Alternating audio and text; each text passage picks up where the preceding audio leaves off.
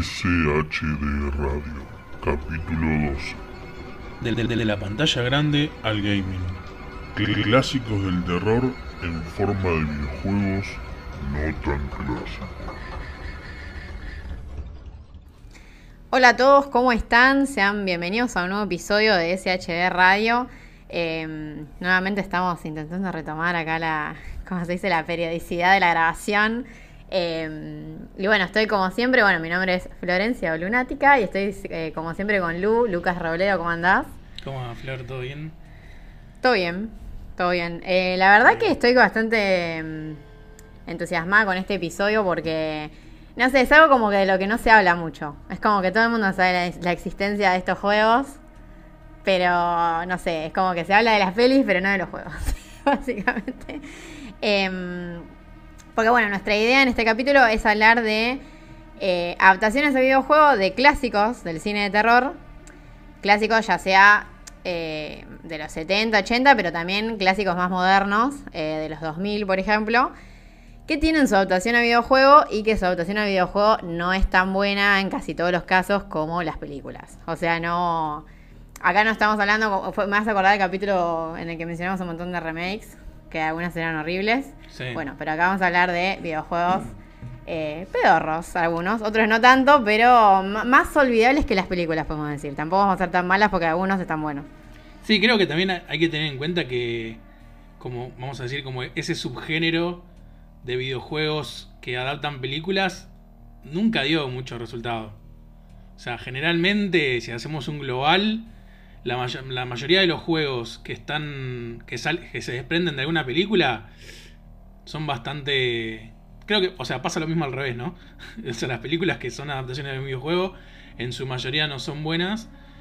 Y creo que con los juegos pasa un poco lo mismo. No sé si será, a ver, desde, desde mi lado eh, y en algún momento de mi vida habiendo trabajado con, con algunas eh, IPs, con una posibilidad de hacer eh, IPs como, qué sé yo, Robocop en su momento, Terminator, por un contrato que había de por medio, te ponen un montón de, de limitantes, sobre todo en tiempo, que yo creo que es lo que más afecta eh, a este tipo de juegos. Quizás hoy en día eh, es diferente.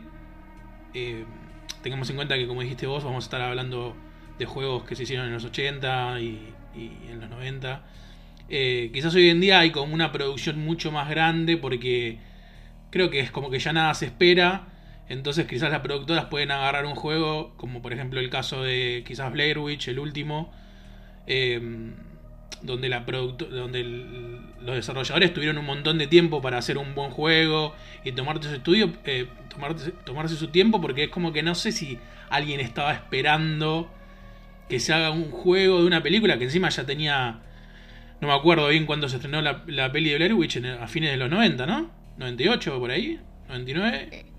Eh, la primera Blair Witch, Sí, eh, creo que es 99, pero ya te chequeo. sí, creo que es. Es... Ay, que encima me sale el remake si lo, si lo Claro. googleas. 99 es la primera, sí, de Blair 99. Witch. Por eso, y Sí. después de 10 años. Eh... Sí, después de 10 años, ¿no? Se hizo el. eh, digamos, Sí, el porque el es de último- 2019. Sí, porque fue para el aniversario. Claro. Que lanzaron justamente, eh, bueno, la última Blair Witch. Es como que hubo un renacimiento ahí de la saga. Sí. Eh, sí, tal cual. Entonces, a lo que voy es que siento que como nadie esperaba, ¿entendés? Porque no es que, bueno, salió la película y la tenían que hacer el juego al toque. eh, se pudieron tomar su tiempo. Y que para mí, en lo personal, creo que de toda la lista que, que estamos haciendo es uno de los mejorcitos. El resto fueron como medio apur- apurados. O sea, medio como. Ya hay que hacer un juego y tenían tipo, no sé, un par de semanas para hacer un juego. eh, y salían las cosas que, decían, que salían. Eh, bueno, como el conocido caso del juego de AT para Atari, que eso Sí. creo que merece. No, no es mucho nuestro, nuestro punto de inflexión acá en el podcast, pero bueno, es como eso, podríamos estar hablando todo un podcast entero. Sí, de DT creo que. Eh, no, y también creo que está bueno hablar de. A ver, es como que. mm, Creo que de, de- de cine y videojuegos, eh, sobre todo en lo que es terror, se puede hablar un montón. no se habla tanto de esto, creo yo, de eh, películas clásicas o que estuvieron buenas y sus videojuegos. Porque se suele hablar de, qué sé yo, de al revés, de cómo un videojuego que la pegó terminó en el cine y la película es una porquería. O no es una porquería, pero capaz no es fiel y la gente no le gusta, qué sé yo. Sí. Eh, entonces creo que está bueno. A mí me, gustó esta idea que tuvimos porque vamos a hablar como, qué sé yo, de la otra cara. Sí, sí. Eh, y después, qué sé yo, bueno, ahora como un poco adelantando, pero también yo quiero hacer capítulos como de...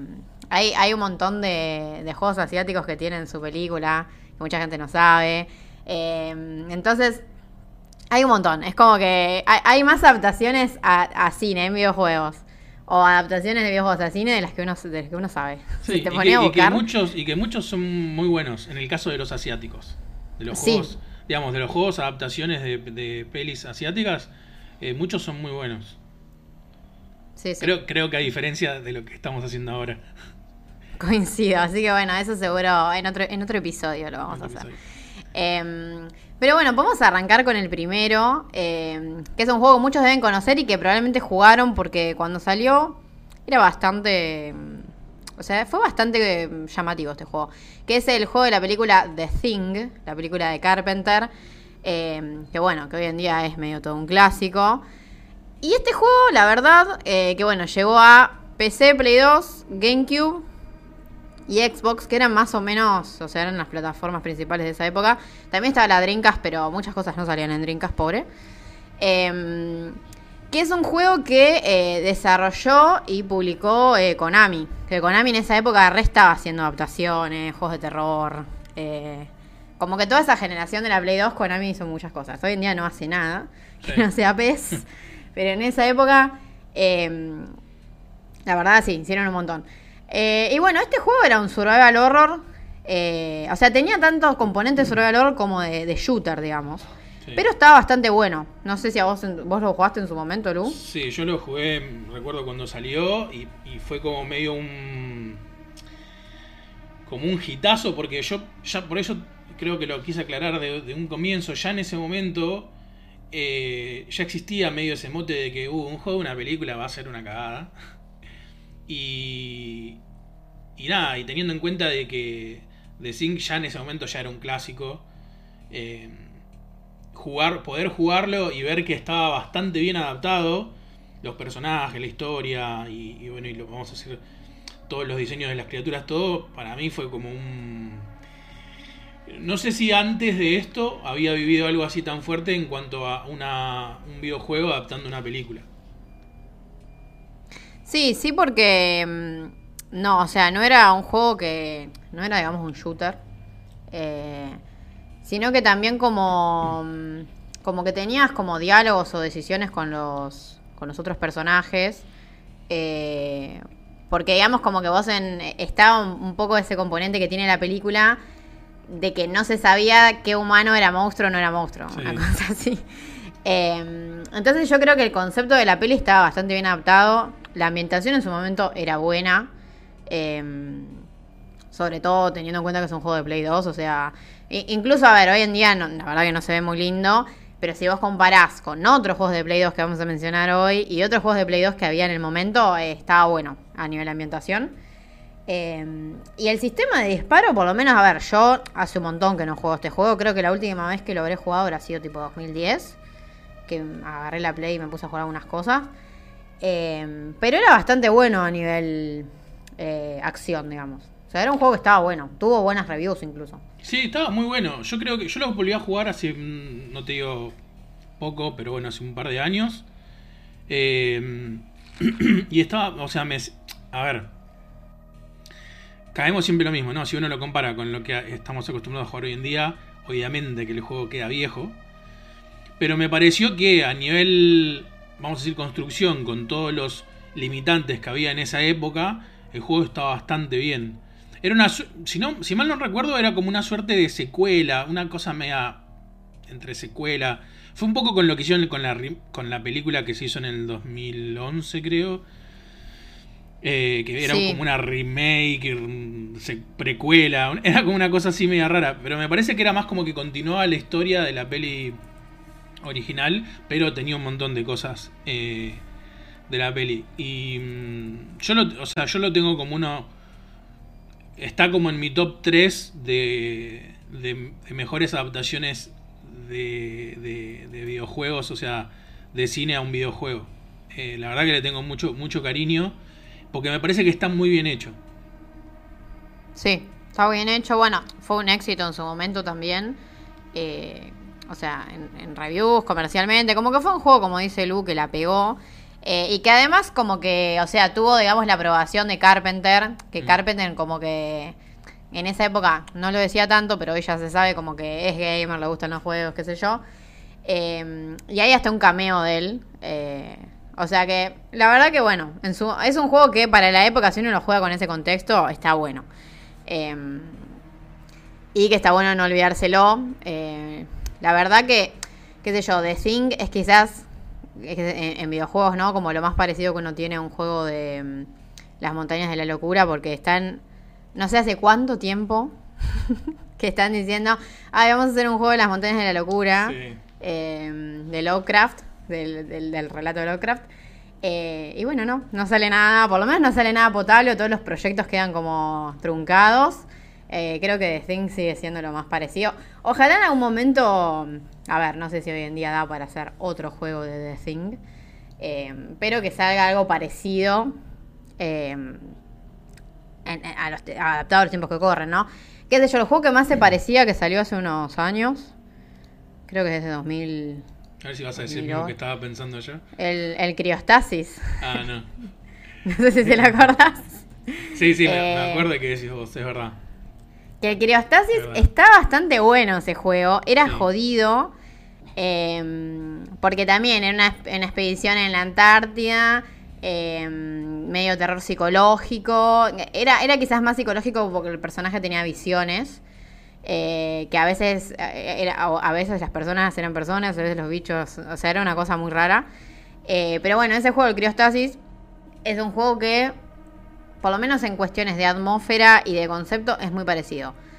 Es menos de acción, eh, porque está más enfocado en sobrevivir, en no cagarte de frío, porque el frío te mata y en esas cuestiones. Pero tiene, tiene lo suyo. Muy locrastiano y muy. También te vas a acordar bastante de Think. No sé cuál era el que vos ibas a mencionar. No, el que yo iba a decir era Conarium. Ah, sí, también. En atmósfera. sí, en atmósfera. O sea, tiene mucho. Lovecraft ese juego. Eh, literalmente mucho. Eh, pero también en la atmósfera, tipo, estabas ahí en como. En, algo que era como una base. Y, o sea, le falta toda la parte de acción. Este juego era plenamente, vamos a decir, terror psicológico.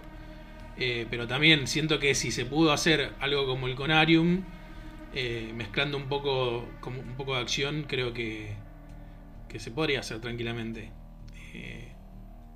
no sé, siempre, yo creo que siempre hay que mantener con la esperanza ahí, como bueno, en algún momento puede salir algo bueno de todo esto. Sí, coincido. A ver si salen más juegos con adaptación así eh, polar, por decirlo de alguna manera. Em, bueno, pero vamos a pasar a otro, a, otra franquicia en este caso, que es eh, la saga Friday the 13 o Viernes 13. Que, a ver, tiene un juego que es bastante. A ver, que vamos a conocer la mayoría, que es muy parecido a Dead by Daylight y que salió en ese boom de juegos de multijugador asimétrico, en el que un jugador es el monstruo y los otros son los supervivientes. Em, que, a ver, del juego de, de Freddy the 13 de 2017 hablamos en el capítulo de terror multijugador, así que no vamos a hablar mucho acá. Em, pero bueno, es un juego que tenía un buen concepto, pero que medio que terminó en la ruina por un problema legal. O sea, entre los creadores de la franquicia hubo uno de ellos que no quería que el juego salga, quedó no pudieron hacer contenido oficial y adiós juego. Una pena, pero bueno, así le fue. Em, pero bueno, antes de ese juego eh, llegó un juego que es menos conocido, eh, que también se llama Freddy the 13 y que llegó en 1989 eh, para la Super Nintendo, perdón, para la, para la NES, o sea, para la, Family, la primera. Sí, sí, para la NES.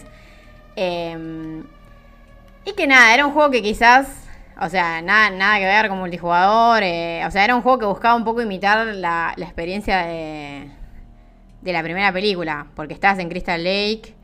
Eh, y básicamente el objetivo era, tenías que encontrar a Jason y matarlo eh, antes que te mate él, una cosa así era. Y jugabas en, el rol de los, eh, bueno, de, uno de los adolescentes que estaba en la película.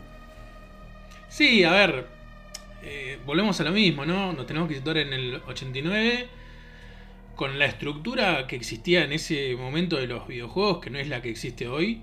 En ese momento, a ver, si bien había algunos que lo hacían, no era algo común y corriente que el juego te desarrolle una historia compleja.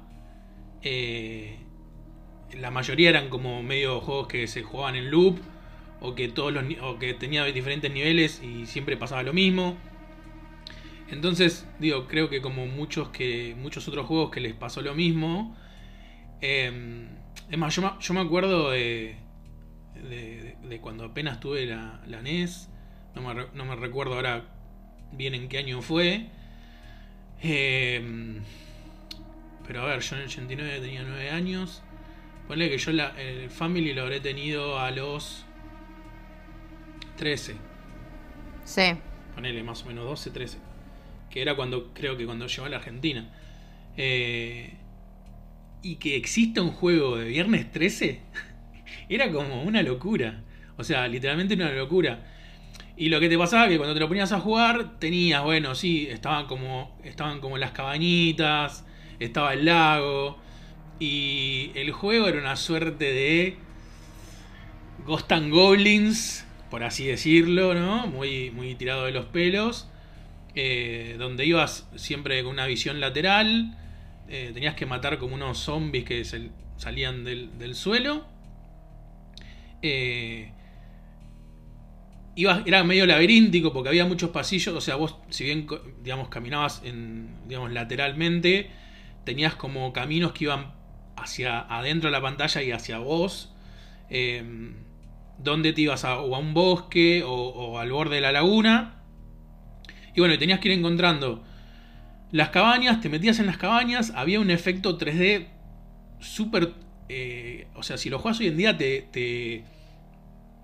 te, genera... eh, no sé, es como que te quema el pati porque es muy raro eh, cómo, cómo va girando todo. En ese momento obviamente no había 3D y eh, una, consola como la NES no se lo bancaba. Entonces era como que cuando vos girabas a la izquierda, se corría toda la estructura, cambiaba y vos tenías que, o sea, intuir por dónde estaba yendo. O sea, a mí me pasó de jugarlo hace poco de nuevo y como que me- por momentos me perdía. Estaba por ahí dando vuelta con un boludo 10, ve- 10 minutos adentro de una casucha para poder encontrar la puerta de nuevo. Y si en, esa, en alguna de esas eh, cabañas te encontrabas a, a, a Jason, bueno, tenías que ahí que, que luchar con él. La verdad es que si hoy en día el que no lo jugó lo juega, lo tiene que jugar con la mirada de que es un juego ya tipo de muchos años y que pensando que tiene un montón de limitaciones porque es medio raro. O sea, el juego es medio choto, para decir, vamos a ser sinceros. Sí, Eh, va- vamos a ser sinceros. Sí. Incluso en su momento tampoco fue la gran cosa. Em, Y no, porque vos pensás que, a ver, obviamente que la NES tuvo un montón de juegos, como vos decís, quizás más limitados en contenido, o que eran una pantalla y chau. Pero en su momento, a ver, fue la consola que tuvo, qué sé yo, el primer Final Fantasy, tuvo Sweet Home, eh, tuvo Zelda 2 o el primer Castlevania, que eran juegos que por eso quizás quedaron eh, como lo mejor del momento, porque eran re adelantados para el momento. Eh, Freddy de 13 no era justo un adelantado. Bueno, o Metroid, qué sé yo, que es otro que también, o, o el Mario 3, eh, que eran juegos que te sorpre- Yo calculo que, a ver, yo la tuve el Family, obviamente, pero en el Family como que no jugué muchos de esos juegos, jugué lo, lo que se jugaba mucho en el momento. Pero sí, qué sé yo, la primera vez que tuve, cuando tuve contacto con la Super Nintendo, había juegos que la verdad que en el momento te llamaban mucho la atención. Eh, porque bueno, contrastaban con los, con los mismos juegos, con otros juegos que tenías, qué sé yo. Eh, había mucha diferencia de calidad entre un juego y el otro. Era como que se notaba más que ahora, quizás. sí, sí. Pensá Por- que ya estaba el Mario 3. O sea, Claro, es que por eso 3 digo, el, Mario 3, claro. Exacto, el Mario 3 y, y qué sé yo, el, el- el Final Fantasy y el, el Zelda eran juegos que en su momento te quedas como, por Dios, o sea, era un montón. Eh, Sí, yo creo que este juego estaba más cercano. Y, incluso también por la época, ¿eh? Porque no, o sea, estamos hablando del 89, que si bien ya había muchos juegos, era como que estaba en esa transición de lo que había sido el Atari en algún momento. Y que el juego, no te digo que es de Atari, pero hasta ahí nomás.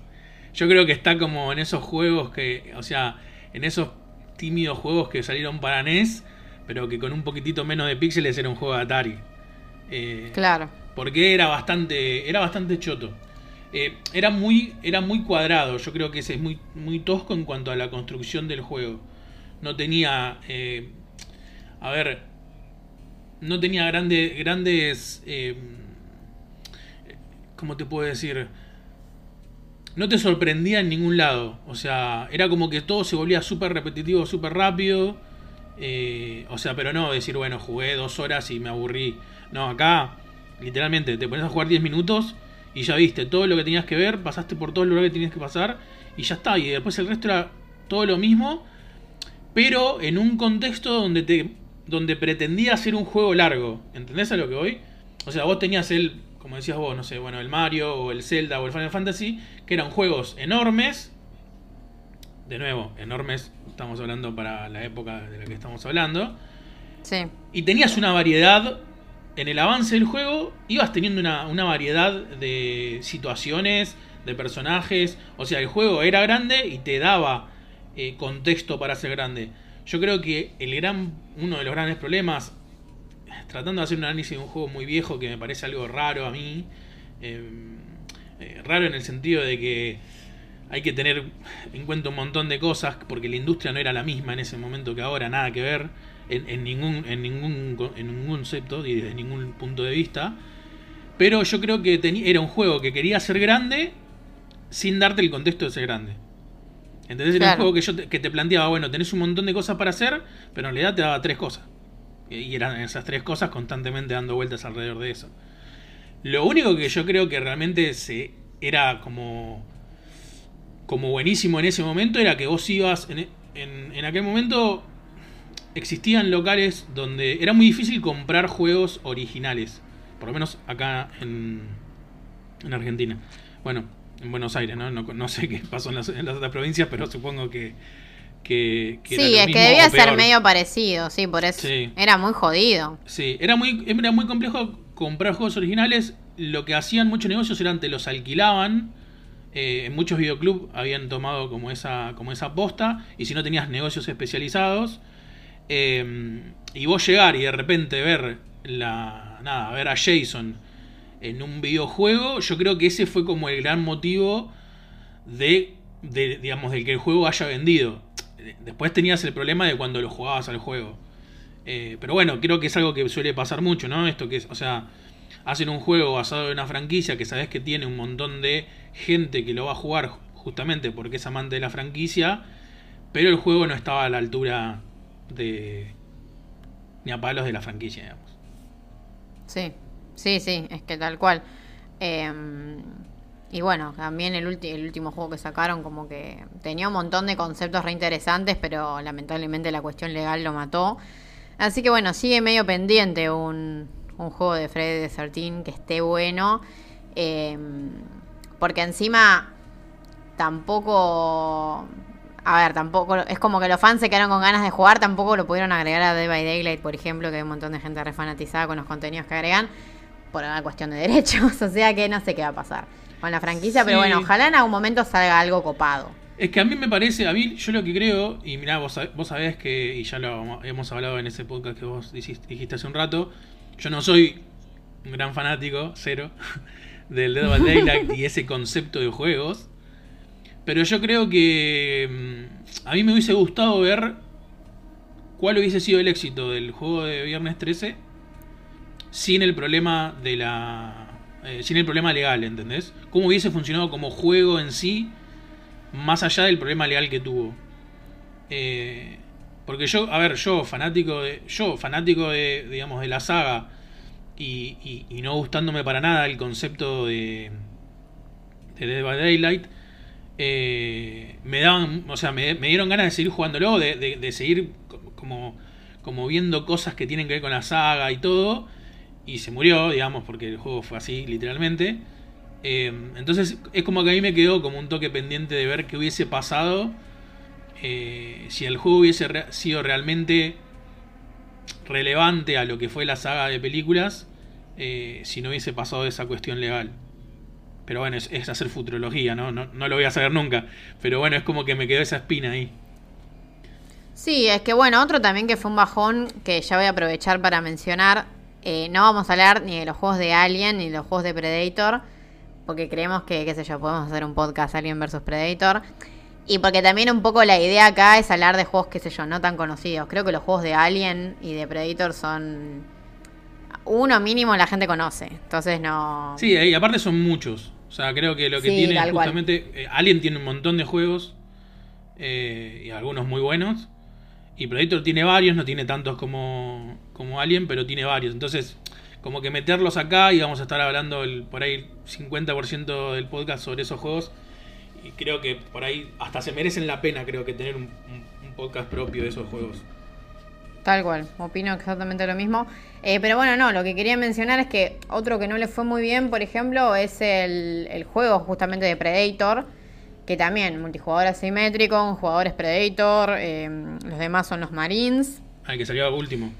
Sí, y es, sí, y es un juego que incluso teniendo, o sea, el apoyo de Sony, porque era la distribuidora Sony, básicamente, por eso estaba en PC y, Play. eh, es un juego que, a ver, no estaba mal en concepto, lo mismo que Freddy the 13, pero no tenía, no, no tenía contenido. eh, que es lo que el, problema que le pasa a los juegos online. A ver, de hecho, Dead by Daylight cuando salió, también eh, en medio que se tuvo que reinventar, como que el juego un poco lo revivieron, ¿no? Entonces es muy jodido, qué sé yo, que funcione uno de estos juegos. Porque más que nada, porque los juegos online que, que funcionan son los- los free to play o los MOBA, los que Sí. tiran ahí Sport en general. Fuera de eso, a ver, se juega, obviamente. Te metes ahora a Steam y hay un montón de gente jugando Left 4 Dead. eh, pero no es lo más furor, digamos. Entonces, eh, creo que para mantener tu juego, sobre todo siendo de terror, eh, tenés que apuntar a un nicho, tiene que salir bien, tenés que tener suerte, creo yo también. Y estando Day by Daylight, hoy en día es medio jodido que saquen otro juego. Em, pero bueno, hay que ver qué pasa. Sí, o, o hacer Eh. algo que sea súper contundente, como por ejemplo, bueno, el, el, el, el Blair Witch, que ya hablaremos, o qué sé yo, a ver. Yo, yo sé que esto va a ser medio polémico, pero el Dead Stranding es un juego que te sentás a jugarlo solo, lo por lo menos yo lo disfruté muchísimo, y digamos, y, y- está bien hecho, o sea, a ver, no sé si vendería, no sé si vendería hacer algo, una producción de ese tamaño con Depredador, por, por un montón de cosas, ¿no? Primero porque es una IP conocida, segundo porque está, digamos, arrastra un montón de fracasos en videojuegos y sobre todo, digamos, en las últimas películas fueron una más mala que la otra. Pero yo creo que se podría hacer un juego que esté muy bueno eh, de cualquiera de estas, de estas IP sin caer en, en el multiplayer. Entiendo que el multiplayer es la zona más, es como la zona de confort, ¿entendés? Es como, oye, quiero hacer algo que la pegue y bueno, hagamos un multiplayer. Es como que eso lo entiendo. Pero también creo que se podría hacer, de hecho, o sea, hay, hay- uno ve juegos que van saliendo que no necesariamente son eh, juegos multiplayer o así, digamos, para, para jugar tipo en, equipo, cooperativos o P versus P. y que funcionan. El tema que yo creo que ahí es lo que falta son ideas y alguien que se la juegue. El problema que yo creo que es ese, que como cada vez las empresas, y por una cuestión lógica, buscan el, el éxito seguro, nadie se quiere jugar a hacer un juego así. Por eso para mí, eh, el Valor el Valor fue para mí como un baldazo de agua fresca en un verano de acá de Buenos Aires. Sí, Eh, porque es como decir, bueno, loco, se animaron a hacer algo diferente, no cayeron en el mismo de siempre, y hicieron un juego que, si bien tuvo su. a mucha gente no le convenció, a mí me encantó, y me dio una experiencia plena, no desde el gameplay, porque bueno, hay muchos que dicen, "Ah, es el. Es el el Layers of Fear, pero con- en otro lugar. Ponele que puede llegar a ser porque es un- como un género, es como un Walking Simulator. Pero la experiencia que te da teniendo en cuenta la historia de la película y lo que pasaba en la película, que literalmente era eso, era como un cámara en mano, por así decirlo, eh, para mí estuvo re bien logrado. O sea, estamos haciendo un podcast de, donde estamos por así decirle, uniendo películas con videojuegos. Y yo creo que lo que logra ese juego, el Blair Witch, el último, eh, es perfecto en eso. Por ahí perfecto es una palabra muy fuerte, ¿no? Pero se entiende dónde voy. Es como que está muy bien, o sea, cinematográficamente lo que hicieron con el juego me parece que está re bien logrado. Sí, y es que es lo mismo, a ver, sin ir más lejos, no vamos a hablar de Alien, pero Alien Isolation creo que es de los mejores juegos de terror de los últimos 10 años. eh, y Sí. captura la esencia de Alien, de la Sí. peli original de Ridley Scott, y, y adaptado al momento actual, o sea, porque es un juego que es tanto el- un survival horror al viejo estilo, como al estilo moderno, a la amnesia, o sea, es como que está, la verdad que, a ver, si hay ganas se puede, es la realidad. Eh, pasa que a veces, muchas veces, yo creo que con estas franquicias quieren ganar guita. O sea, piensan en la guita, no piensan tanto en lo creativo. eh, para mí. Porque, y el multijugador es quizás lo más usurero. Qué sé yo, a ver, es como. No sé, el estudio de Dead by Daylight vive de Dead by Daylight hoy en día y hacían otras cosas. o sea, viven de las skins. Y de- es como que el, el multijugador, si te va bien, te llenas de guita. Pero bueno, si no te va bien, perdés guita. No, no hay punto medio ahí, ¿entendés? Es como que. Sí, lo que pasa es que yo creo que lo que le pasa a esos juegos es que la inversión que después tienen que hacer en servidores y en creación de, de, de nuevas cosas para que el juego no muera es un poco como, no te digo de hacer un juego nuevo, pero tenés que tener un montón de gente ahí. Tenés que tener una empresa bien formada. Si no, no te da el cuero. Tal Eh, cual. A ver, es como. Vamos a poner un, un caso totalmente diferente. Es como el Fortnite. O sea, el Fortnite, la base del Fortnite, que es un, digamos, un shooter, un tercera persona. Pero cada actualización te mete, no sé. eh, más allá de personajes nuevos que uno los puede tomar como skins. Te mete, te cambia la historia y se te, no sé, se te amplía el mapa y te aparece un planeta nuevo y te aparecen, no sé, los cubos y, un montón de cosas que los tipos para hacer eso es casi como están haciendo un, digamos, un juego chiquito nuevo para que la gente siga aprendida ahí y invirtiendo su plata temporada a temporada. Eh, entonces digo, cre- creo que es todo un, un laburo grande. Y sí, como decís vos, para mí es la zona de confort. Es donde sabés que vas a tener mucho más chance. Si no, es como que siento que pasás desapercibido hoy en día. Eh, porque la verdad es que todo, a ver, Hoy en día viste que se mueve mucho, o sea, los streamers mueven mucho, de hecho muchas eh, empresas grandes, eh, sus campañas de, lanzamiento es tipo darle el, el juego a un par de streamers, hacer movidas con no solo con los de YouTube, sino con Twitch, o sea, hay como una cosa que te lleva indefectiblemente hacia el lado del online, multigaming y, cooperativo, eh, porque sabes que ahí está la papota. Eh, que a mí, que soy una persona que, como ya saben la mayoría, no me gusta nada de eso, eh, o no, no sé, no, no es que no me gusta, pero no lo disfruto tanto, para mí es medio una paja. Y se están dejando de lado un poco las, digamos, producciones como eh, The Stranding, que la, o sea, es un juego que hizo una productora independiente y el independiente es entre mil comillas porque estamos hablando de Kojima. Eh, O sea, está bien. ¿no? el- el- y, pará, y la plata de Sony, o sea, el independiente. Claro, por eso, Eh, por eso digo. Eh, a veces cuando uno dice. eh, a veces cuando uno habla de productoras independientes o de, o de desarrolladores independientes, se piensa el concepto de cuatro amigos en, eh, digamos, en la casa de uno, eh, mientras la mamá de uno de ellos le hace la comida a los cuatro. Eh, y si bien hay un montón de casos así, la verdad que esto- hay juegos que de independiente a como uno tiene el concepto no tienen nada. O sea, estás hablando de Kojima y que el próximo juego que haga va a ser, igual. O sea, y es un tipo que ya está súper. tiene las bases sentadas de eso. Es como cuando se, no sé, se, se divide alguna empresa y son cuatro tipos que laburaban, no sé, en Valve y se juntan con cuatro de Ubisoft. Y sí, hacen un proyecto independiente que no está respaldado por una gran empresa pero que a la hora de, digamos, de empezar a desarrollar un juego, son tipos que tienen 20, 30 años de experiencia encima. Entonces digo, creo que pasa un poco por ahí, por ahí para mí y que, y que no sé si está... Bueno, qué sé yo, ahí entramos en la discusión de que, digamos, de si el juego está pensado para hacer plata, que sí todos quieren vender, O nos tenemos que ir a, esas típicas aventuras gráficas que me gustan a mí, súper chiquitas y como que están hechas más por amor al arte. Pero no creo que, no sé, el que tiene la, la IP de Alien le dé, ¿entendés? Le venda a ese tipo de, de desarrolladores su, su IP. Y no creo que esos tengan la plata para poder comprar la IP de Alien.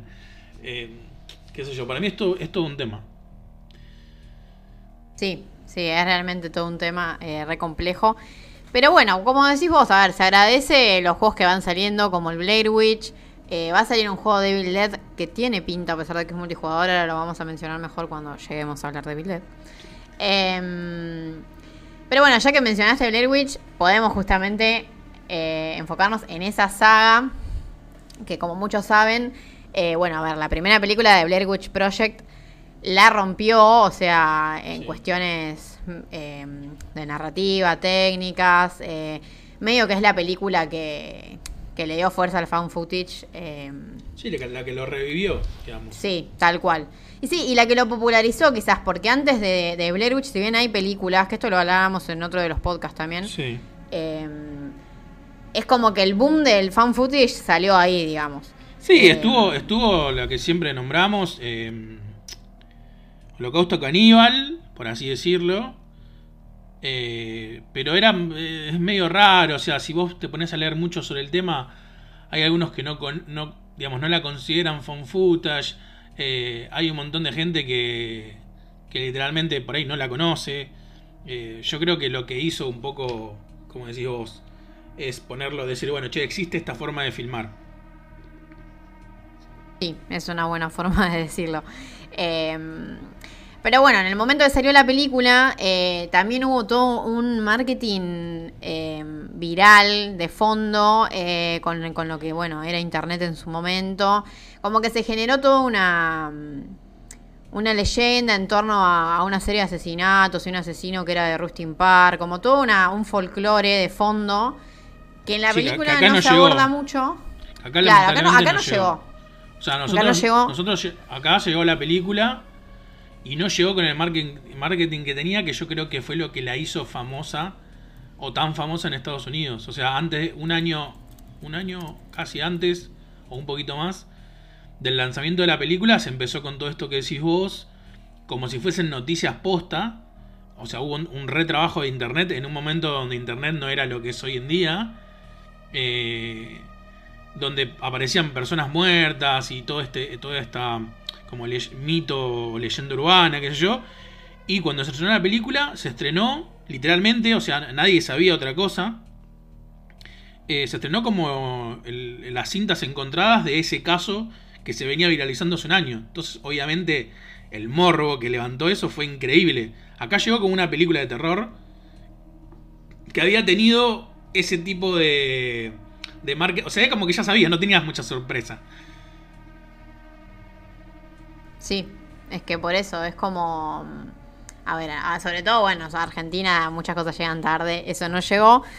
Pero bueno, en los juegos, los juegos que acompañaron el lanzamiento de la película, pues hay una trilogía de juegos que salió en el 2000, eh, que salieron todos juntos, eh, todos, digamos, de distintos desarrolladores, eh, y que acompañaron toda esta movida, porque en su momento salió como... mm, había como un libro con todo esto, había un documental, era como que como que hicieron lo hicieron medio transmedia, digamos, lo que sí. era Blair Witch y obviamente quizás lo que más la pegó eh, fue la película, pero los juegos, particularmente el primero, eh, la verdad que el primer Blair Witch es un juego que está bueno, Sí. eh, no así eh, los otros dos. Tampoco es que, a ver, tampoco es que eran una porquería, o sea, pero no, no estaban a la altura. Eh, pero bueno, a ver, esta trilogía de juegos, eh, primero eran medio parecidos a, a un juego que se llama Nocturne, que es un survival horror eh, que desarrolló mm, Terminal Reality, que Terminal Reality es una desarrolladora a la que la gente le tiene mucho cariño porque hicieron, hicieron los Blood Rain, eh, hicieron Nocturne, que Nocturne es como una cruza, o sea, si bien es anterior a Blood Rain y es anterior a Blair Witch, es como que de Nocturne, que era un juego en el que básicamente eras un tipo que mataba vampiros, hombres lobos, que tenía una historia medio detectivesca. Es un juego bastante interesante y para el momento estaba muy bueno. Eh, de Nocturne como que se salieron como esos, esas dos ramas. Blair Witch por un lado y Blood Rain por el otro. Y también, bueno, creo que habían hecho el juego de Aeon Flags. Y una de las últimas cosas que hicieron antes de fundirse fue el juego ese, el de Walking Dead Survival Instinct. No sé si te lo acordás, ese Lu. Una poronga directamente. Así, lisa y llanamente, una poronga. disculpen la palabra, pero no hay otra manera de definirlo. Em, pero bueno, termina el reality. La verdad que e, es una desarrolladora que la gente la quiso mucho en su momento porque los juegos supieron estar buenos, digamos, en esa época, que eran los 2000. Em, con, bueno, Blood Rain, Blair Witch, Nocturne. Entonces, bueno, el primer juego es la trilogía de, Blair Witch que se llama Blair Witch Volumen 1 eh, Rusting Par. Lo desarrolla Terminal Reality. Y es medio entre aventura gráfica y survival horror. Eh, que vos sos como una detective que llega justamente a Rustin Park, que es un pueblo, em, siguiendo como una serie de asesinatos. Y después te terminás enterando como que hay, como que en los bosques y qué sé yo, hay como una bruja. La verdad que la, la, historia es bastante más... Eh, la historia está buena, es interesante, tiene re buen guion. Lo que pasó con este juego, incluso en su momento, porque yo los Blair Witch los jugué uno tras de otro, los habré jugado por 2000 2004, 2005. Y después de ese momento, el único que volví a jugar es el Blair Witch 1. Em, que igual son juegos re jodidos de conseguir hoy en día porque tampoco los comercializaron de nuevo. O sea, no están ni en GOG ni en ninguna de esas páginas retro. O sea, son re jodidos de. Porque los tenés como que emular también, porque están hechos para Windows. Eh, a ver, si bien en esa época había Windows XP, es re loco que muchos juegos de fines de los 90 y principio de 2000 es más, a veces son más jodidos de hacer funcionar que los juegos más viejos. sí. Em, pero bueno, el Rusting Par está bueno. Em, porque a nivel historia y a nivel, digamos, puzzles y la cuestión detectivesca era un buen juego. El control era pésimo. Sí. Eh, porque encima era un juego que yo me acuerdo que, a ver, si yo estoy diciendo que lo jugué en el momento, si en el momento esto no se podía hacer, es que estaba mal hecho le recostaba poner, eh, hacerlo funcionar en joystick. Y era un juego que no tenía una mm, configuración de teclas como para jugar en teclado. Porque para apuntar, o sea, no, usabas mouse, me acuerdo yo. Era como todo. Eran esos juegos de acción que salieron en el momento que no usabas el mouse. no, no, era una cosa re tosca. Em, entonces, bueno, a ver, en ese momento quizás uno tenía también la paciencia para jugarlos. Eh, hoy en día quiero creer que si uno lo juega, debe haber una manera de ponerle un joystick. Igual yo me acuerdo que le había conseguido ponerle el joystick, pero me acuerdo que me costó. Em, pero bueno, el Rusting Bar era un juego que estaba bueno. Eh, y que hoy en día incluso se lo tiene como juego de culto, que cuando se anunciaron, se anunció el, nuevo Blair Witch, como que mucha gente se puso re contenta porque también le había gustado ese juego original. ¿Qué pasó? También salieron el 2 y el 3. Que el 2 eh, The Legend of Coffin Rock, que todo gira en torno, a ver, todo gira en torno a esta Coffin Rock, que era como una piedra de sacrificios que se hacían eh, en torno a la bruja del bosque y Rustin Padre, un asesino que está involucrado. O sea, los tres juegos es como que están... Em, es como que eh, lo que tienen de Blair Witch es como el trasfondo, digamos. A veces em, la historia no está, no está tan relacionada con una bruja, pero bueno, a nivel historia los juegos en general están todos buenos. ¿Qué pasa con el 2? El 2 que lo desarrolló la gente de Human Head Studios, que son los creadores de Prey, o sea, es un estudio que en su momento, digamos, o sea, tenía una lista de juegos desarrollados, Prey es un juego que está bueno. Mm. Em, lo que pasó con el este de Legend of Coffin Rock es que lo hicieron más orientado a la acción, porque está ambientado en la guerra civil estadounidense, eh, y los momentos de acción eran bodrio, directamente. O sea, un bodrio, pero porque eran toscos, o sea, te morías de la nada te ponían en el medio de un bosque a dispararle a unos fantasmas medio raros en una parte y me acuerdo que me habré muerto no sé cuántas veces. Mm. pero, era muy, muy tosco el juego. Eh, bueno, y no tuvo buenos reviews. A ver, de estos tres juegos, de esta trilogía, que ahora voy a mencionar el tercero, el único que tuvo buenos reviews y que la gente lo quiso es el primero. Sí. Em, Aparte yo creo que, perdón, una, de las cosas que lo diferencia al primero de los otros dos eh, son los climas. Yo me acuerdo que el uno generaba unos climas muy, muy buenos. eh, muy similares a los de la película, que los otros dos no lo pudieron replicar. Sí, real. Em, no, y el tercero que, al tercero a mí en su momento, o sea, a ver, después de venir de jugar el segundo, el tercero la verdad que me pareció bastante decente. Em, a mí el tercero me gustó la ambientación porque, eh, bueno, este se llama The Ellie Edward Tale, que básicamente vos sos un, un cura, sos, que llega a un pueblo en el medio de la nada, que, hay, que supuestamente hay una bruja que está matando a la gente, y te metes en el bosque eh, a encontrarla, qué sé yo. Bueno, esa bruja es Ellie Edward, que también este, es parte como del lore de Blair Witch. Eh, a ver, ¿qué, tiene, ¿qué pasa con este juego? Lo que tiene de malo el tercero es que tiene una historia re mala, mal. Pero era el primero que le habían puesto controles relativamente decentes. Mm. Eh, o sea, como que estaba más enfocado a la acción, porque vos te metías en el bosque y había hombres lobos, tenías peleas contra jefes, o sea, era un juego como más qué sé yo, más parecido a lo que puede llegar a ser, sí, un Blood Rain, ponele.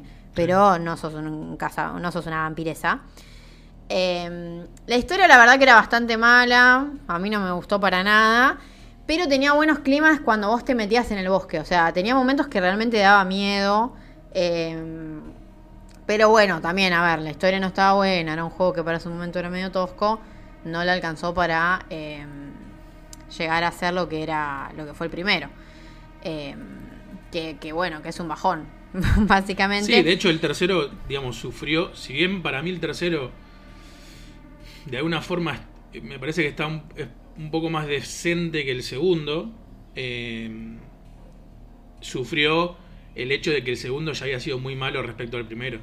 Sí, es que yo creo que e, ese fue el problema real. Sí. Sí, sí, sí. El segundo tenía em. mucho hype porque, bueno, el primero había sido muy bueno resultó una cagada el segundo. Y cuando salió el tercero fue como que la gente ya fue como mm, otra vez esto, ya está, ni lo, ni lo miro.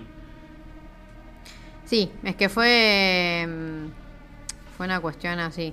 Eh, que es re loco que igual estos juegos eh, fueron distribuidos por, por, lo que era en su momento Take Two Interactive, que hoy en día es parte de 2K Games y de Rockstar. O sea, Take Two hoy en día es un gigante, que en su momento, no, cri cri. eh, pero sí, yo creo que eso es lo que le jugó en contra también. Eh, y que quizás, obviamente, a ver, no estar a la altura del primero, vos decís, wow, ya está. O sea, no, juego más. Em, pero bueno, son juegos que, qué sé yo, la verdad que también, medio que la trilogía hoy en día es medio de culto. Hay gente que los. O sea, como que cada tanto ve gente que habla de estos juegos, los vuelve a jugar. Eh, lo que pasa es que, bueno, para jugarlos hoy en día, medio que hay que armarse de paciencia. El primero igual yo creo que vale la pena. Y qué sé yo, si no lo quieren jugar, verse un playthrough me parece que está bueno, porque es interesante. Eh, sobre todo si les gustó la película y todo lo que está relacionado con Blair Witch. Pero bueno, los otros dos, medio olvidables. Eh, y después, bueno, tenemos el de 2019, Blair Witch, que se llama así, a secas que está desarrollado por Bluebird Team, que son los polacos que hicieron Layers of Fear, eh, Observer, Layers of Fear 2. Em, y que bueno, a ver, yo creo que Blair Witch, de los juegos que sacaron, es de los mejores que hicieron, para mí. Em, es mejor incluso que, que Layers of Fear 2. A mí Layers of Fear 2 no me gustó. Eh, porque me pareció, bueno, y tampoco me gustó de Medium, que esto ya es de público conocimiento. a Lucas sí le gustó, a mí no. Em, yo creo que lo que tiene de bueno Blair Witch es que recontra eh, recrea la atmósfera de, la película y de lo que puede llegar a ser Blair Witch moderno. Eh, me parece que tiene un buen uso de la mecánica de la cámara, porque vos como que reconstruís va, reconstruís como escenas del pasado encontrándote como unas cintas. Un poco parecido a Resident Evil 7, pero no, no es, no es igual. Y después porque me parece que la recta final de este juego, o sea, cuando vos te, digamos, te metes, eh, ¿cómo podemos decirlo para que no sea spoiler? Te metes en una casa, que no vamos a decir por las dudas. Toda esa parte final para mí está, es espectacular. O sea, a nivel, digamos, lo que habían hecho, viste, en Layers of Fear, que era como, podemos decir, porque Layers of Fear es casi como una montaña rusa del terror, como que no haces mucho. vas todo para adelante y la verdad que tiene sustos re bien diseñados y a nivel, digamos, qué sé yo, su realismo está bueno. Es una experiencia Bueno, narra- narrativa fuertísima. Sí. El Layers of Fear. Sí, sí, sí. Es que lo que habían hecho, digamos, en Layers of Fear, que, mm, que bueno, a ver, quizás el primer, o sea, lo que pasó en Layers of Fear 2, yo creo es que lo hicieron muy largo y que le metieron en medio otras cosas como que quizás te cortan un poco la, la inmersión narrativa. sí, sí. Eh, en Blair Witch yo creo que lo hicieron bien, porque al principio es un juego como de aventura, exploración, puzzles, qué sé yo, y después se vuelve como fuertemente narrativo y como que... Es como que hay un momento que básicamente se vuelve surrealista Sí. Eh, y, como una pesadilla básicamente, y eso es lo que mejor sabe hacer para mí Bluebird Team. Como meterte tipo en un sueño turbio eh, que no se entiende nada, pero vos estás ahí adentro y la verdad que eso está buenísimo. Em, Yo creo que lo mejor que hizo el juego fue justamente. O sea, el Blair Witch es como mantener ese concepto que había. O mejor dicho, mantener, no, sino adaptar ese concepto que había usado para denotar, vamos a decir, la locura o el terror eh, o, todo esto onírico en el Layers of Fear y llevarlo a ese contexto que la película, que digamos que tanto la película como la historia que te plantea Blair Witch también tiene. Si bien durante todo el transcurso del juego te lo va mostrando como en pequeños, como de a poquito, hay una parte, me acuerdo que vas corriendo eh, por el bosque y de repente empieza a haber agua y te persigue como una cosa de fuego y empieza a caer explosiones y como que estás en una guerra. O sea que se transforma todo de, de, de 0 a 100 que me pareció genial a nivel narrativo y que te cuenta parte de, una historia.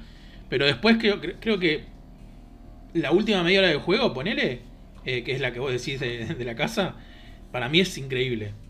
Lo que te transmite justamente eh, con la, la narrativa del juego, por más que muchos digan que lo único que tenés que hacer es caminar para adelante, eh, yo, yo soy una persona por ahí de, de meterme mucho en las historias, de tratar de vivirlas como si fuese el personaje.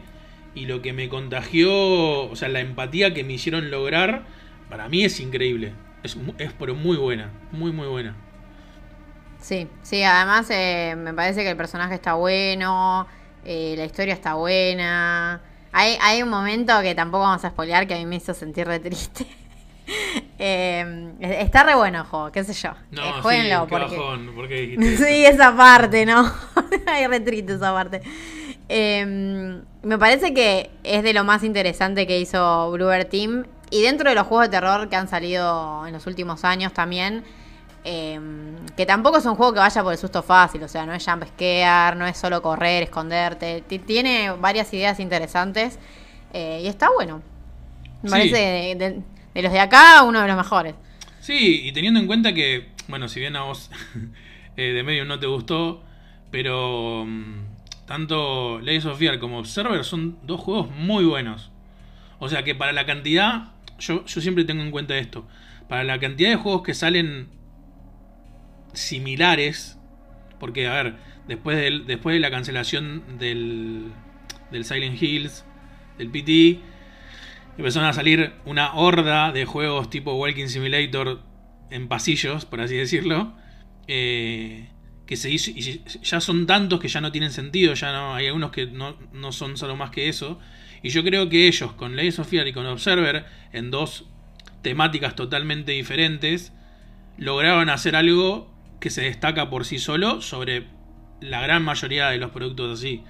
Eh, Layers of Fear en lo que es el terror eh, psicológico, más allá que tiene algunos jumpscare y esas cosas, y Observer desde el lado de, de la ciencia ficción, de, lo, de del ¿cómo se llama? de Cyberpunk y todo eso, a mí me parecen dos juegos increíbles. Eh, de hecho, así como nota de color, supuestamente es la, es la empresa que si bien hay algunos que todavía, hay algunos que dicen que no, que ya no, y otros que dicen que sí, la, la, la, es la empresa que puede llegar a revivir al Silent Hill. Es que sí, es muy, eh, o sea, a ver, si tengo que elegir una desarrolladora de terror, eh, sí, de una. Sí, dicen que están ahí en tratativas, que hay algunos que no quieren, que, que- que Konami, que esto, que lo otro. Pero bueno, hubo muchas noticias y muchos rumores de que están ahí y de que podría ser muy probable que sean ellos los que agarren eh, como la nueva. eh, el nuevo resurgimiento de la saga. Estaría bastante Sí. interesante, qué sé yo. Sí, sí, sí. Estaría interesante. Em, bueno, pasemos a, a la siguiente saga de terror em, que tiene su videojuego no. O sea, infame, podemos decir. Sí, sí. Que es eh, la masacre de Texas, o sea, de Texas Chainsaw Massacre, eh, el juego basado en la primera película. em, que nada, yo volví a ver la, la película original hace poco, em, que es una de esas pelis que vuelvo a ver. Y, mm, y bueno, ¿qué pasa con el videojuego? Es un videojuego de Atari 2600. Sí. Yo tengo una, Eh. una anécdota muy graciosa sobre este juego. A ver, porque la anécdota va a valer más que el juego acá, claramente. Em, yo tuve la suerte de que mis viejos me regalaron el, el Atari muy de chico. Em, te podría decir que creo que a los 4, años creo que me regalaron el primer Atari, 4 o 5 años, te estoy hablando del 84, 85. Em, y me acuerdo que para, para mí este juego e- era el, el juego del hombre del pito.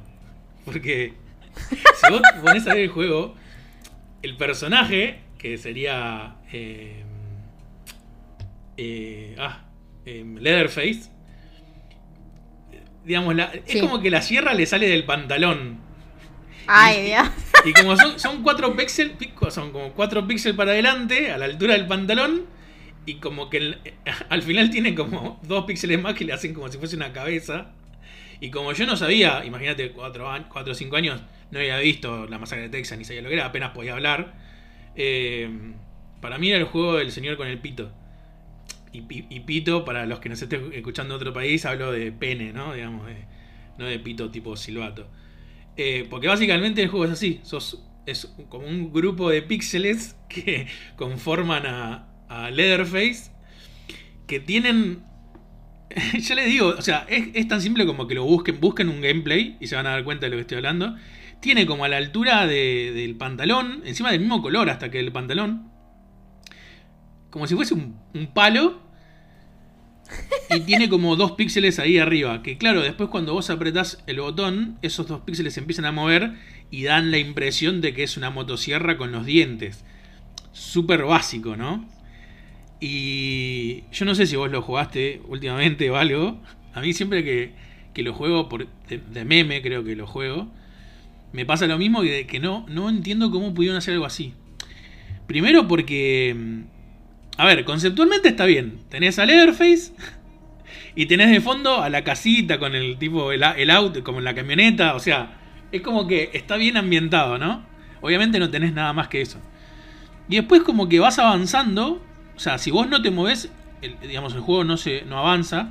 Entonces vos como que vas, movés el, el vamos a decir, el, el gamepad, el joystick o las teclas con que lo estés jugando. Y empiezan a venir cosas que vos tenés que esquivar. Y entre esas cosas vienen sillas de rueda. tipo. Muy bizarro. Que tiene que ver con la película, si te lo pones a pensar. Sí, sí, sí, sí, tiene que ver con el hermano Claro. de, de Sally, que es la. Sí, sí, sí, sí, la Claro. Pero que aparecen varias sillas de ruedas, así como muchas juntas. O sea, muy bizarro. Y que las tenés que esquivar. Porque si te pegan, te, como que te dejan ahí quieto y te quitan energía. Serpientes. que también tenés que dar. Y tipo eh, fajos de. como de pasto. Que eso es lo. O sea, es por qué se, trope, ¿por qué se tropezaría Leatherface con un fajo de pasto. Eh, y después te aparece cada tanto como si fuese un personaje de una chica rubia. Que vos tenés que acercarte. Prender la motosierra con el botón, el único botón que tenía Atari. eh, la motosierra empieza a girar y ahí es donde la matás. Pero tiene una mecánica tan tosca que muchas veces, o sea, es muy random que vos puedas agarrar al personaje y matarlo. Hay veces que haces, haces ese, eh, digamos, esa secuencia, ¿no? Te acercás al personaje, prendés la motosierra, la tocas y se muere y te lo cuenta como una víctima.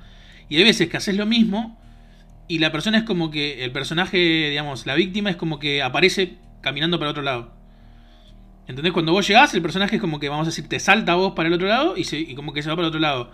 Y lo puedes hacer 200 veces eso y te pasa siempre lo mismo y te frustra tanto, pero porque el juego está mal hecho, o sea, está mal desarrollado. Eh, es muy chistoso ese juego, es muy chistoso. Es que sí, pero para el momento además había que andar interpretando que eran los monigotes esos. Em, y no, yo, a ver, lo probé porque estos juegos están todos online, dando vueltas. Em, y buscando info del juego, me, había salido que hay un. Hay un muñeco de Leatherface, o sea, versión NECA, o sea, de colección caro, que es el Leatherface del, del juego, que está vestido de verde. Sí, sí, o sea, búsquenlo. Eh, que igual está bien hecho y no parece que tenga un pene ahí de sierra. Pero es como, no sé, es un muñeco que no es. A ver, es un Leatherface con mucho detalle, vestido todo de verde. Eh, muy raro, muy bizarro. Pero bueno, es lo que pasa con estos juegos viejos y, y, con estas sagas también que al fin y al cabo tienen muchos fans, son de culto. Entonces, aunque el juego sea una porquería, bueno, de alguna manera el capitalismo busca la forma de vendernos algo. Em, y bueno, en su momento también del mismo año, para la misma consola y de los mismos desarrolladores, salió el juego de Halloween. Em, que también, otro, otro juego medio para el olvido. Sí. Básicamente. Este lo que tenía era primero que, me acuerdo que en aquel momento Halloween era un poco más conocido.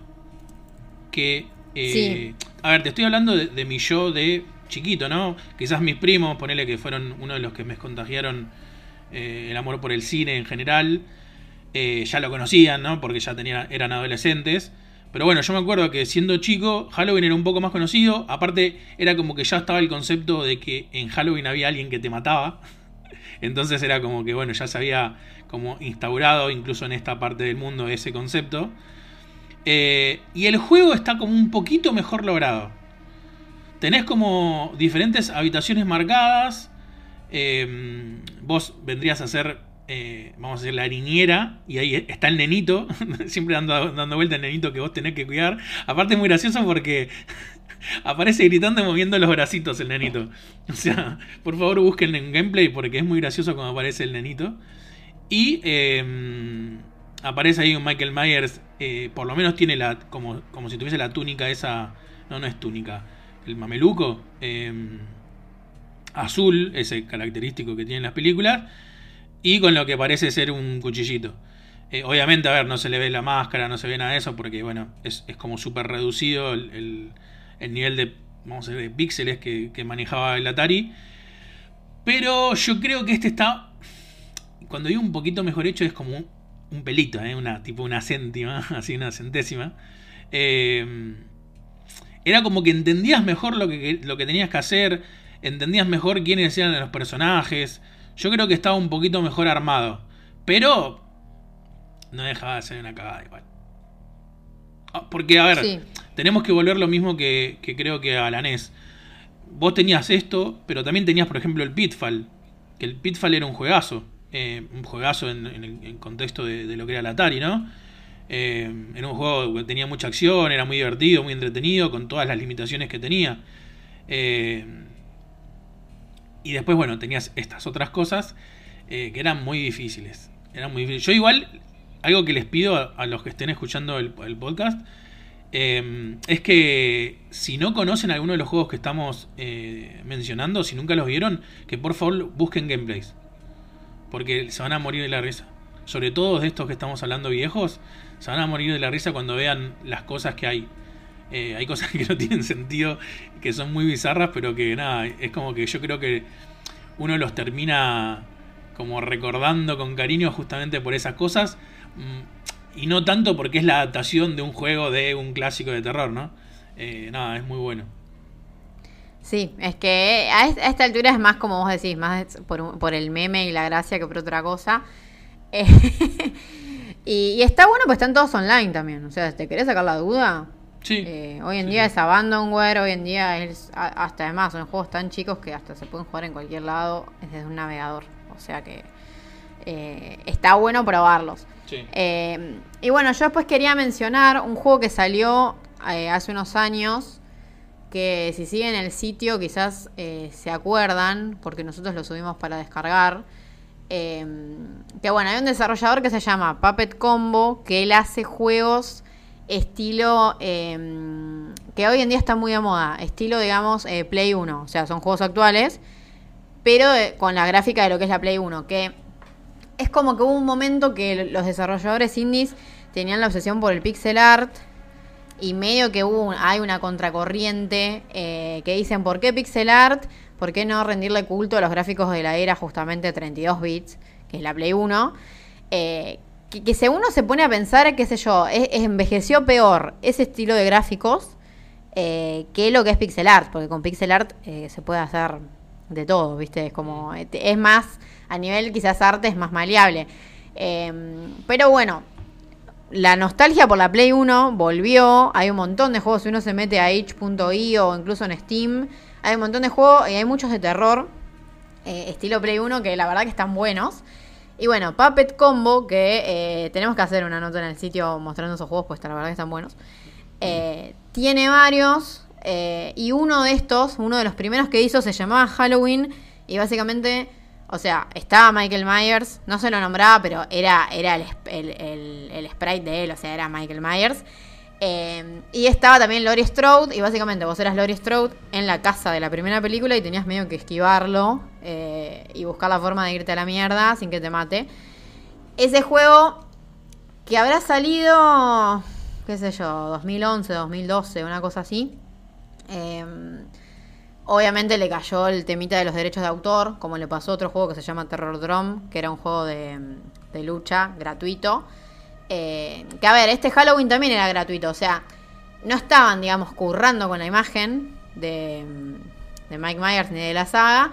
Pero obviamente que a veces, aunque tu juego sea gratuito, no les gusta que esté la imagen ahí, no te dan permiso y bueno, lo tenés que dar de baja. Que lo mismo le pasó a Terror Drum, que es este juego de lucha, que lo estaba haciendo un argentino, re llamativo, y que tenía un montón de personajes eh, de, de la, también de los slasher clásicos. Estaba, Sí, de eh, todo lo que estamos Freddy. hablando nosotros ahora. Sí, todos, todos, todos. Eh, que bueno, lamentablemente no se pudo jugar más también por un tema de derechos. Y lo mismo le pasó a este juego de Halloween. Pero si quieren una experiencia parecida a Halloween, eh, que también es un juego que es eh, barato porque sale 2 dólares y está en, en itch.io, que se llama Babysitter Bloodbath. Y básicamente es ese juego de Halloween que salió hace unos años, pero resquineado. O sea, ahora el asesino no se parece a Michael Myers y la protagonista no se parece a Laurie Strode, pero el, juego es, igual. Eh, que nada, si quieren revivir lo que es Halloween y les gusta el estilo retro, eh, para jugar en PC. Babysitter Bloodbath me parece que es un juego que es interesante. Y que viene al caso, porque como otro juego de Halloween no tenemos. y, y no hay un juego de Halloween que esté bueno. Bueno, vamos a mencionar no. ese. La verdad que no. Em, bueno, pero ahora podemos eh, pasar a mm, una saga más nueva, que es la saga de El Juego del Miedo, o So.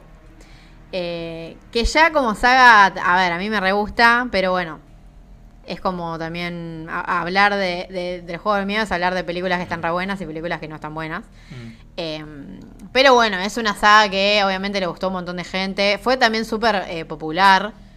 eh, porque fue, de, o sea, de las sagas de terror es, digamos, una de las que más recaudó. Como que fue, fue muy popular tanto dentro del, de- del público que le gusta el terror como del público más mainstream. Sí.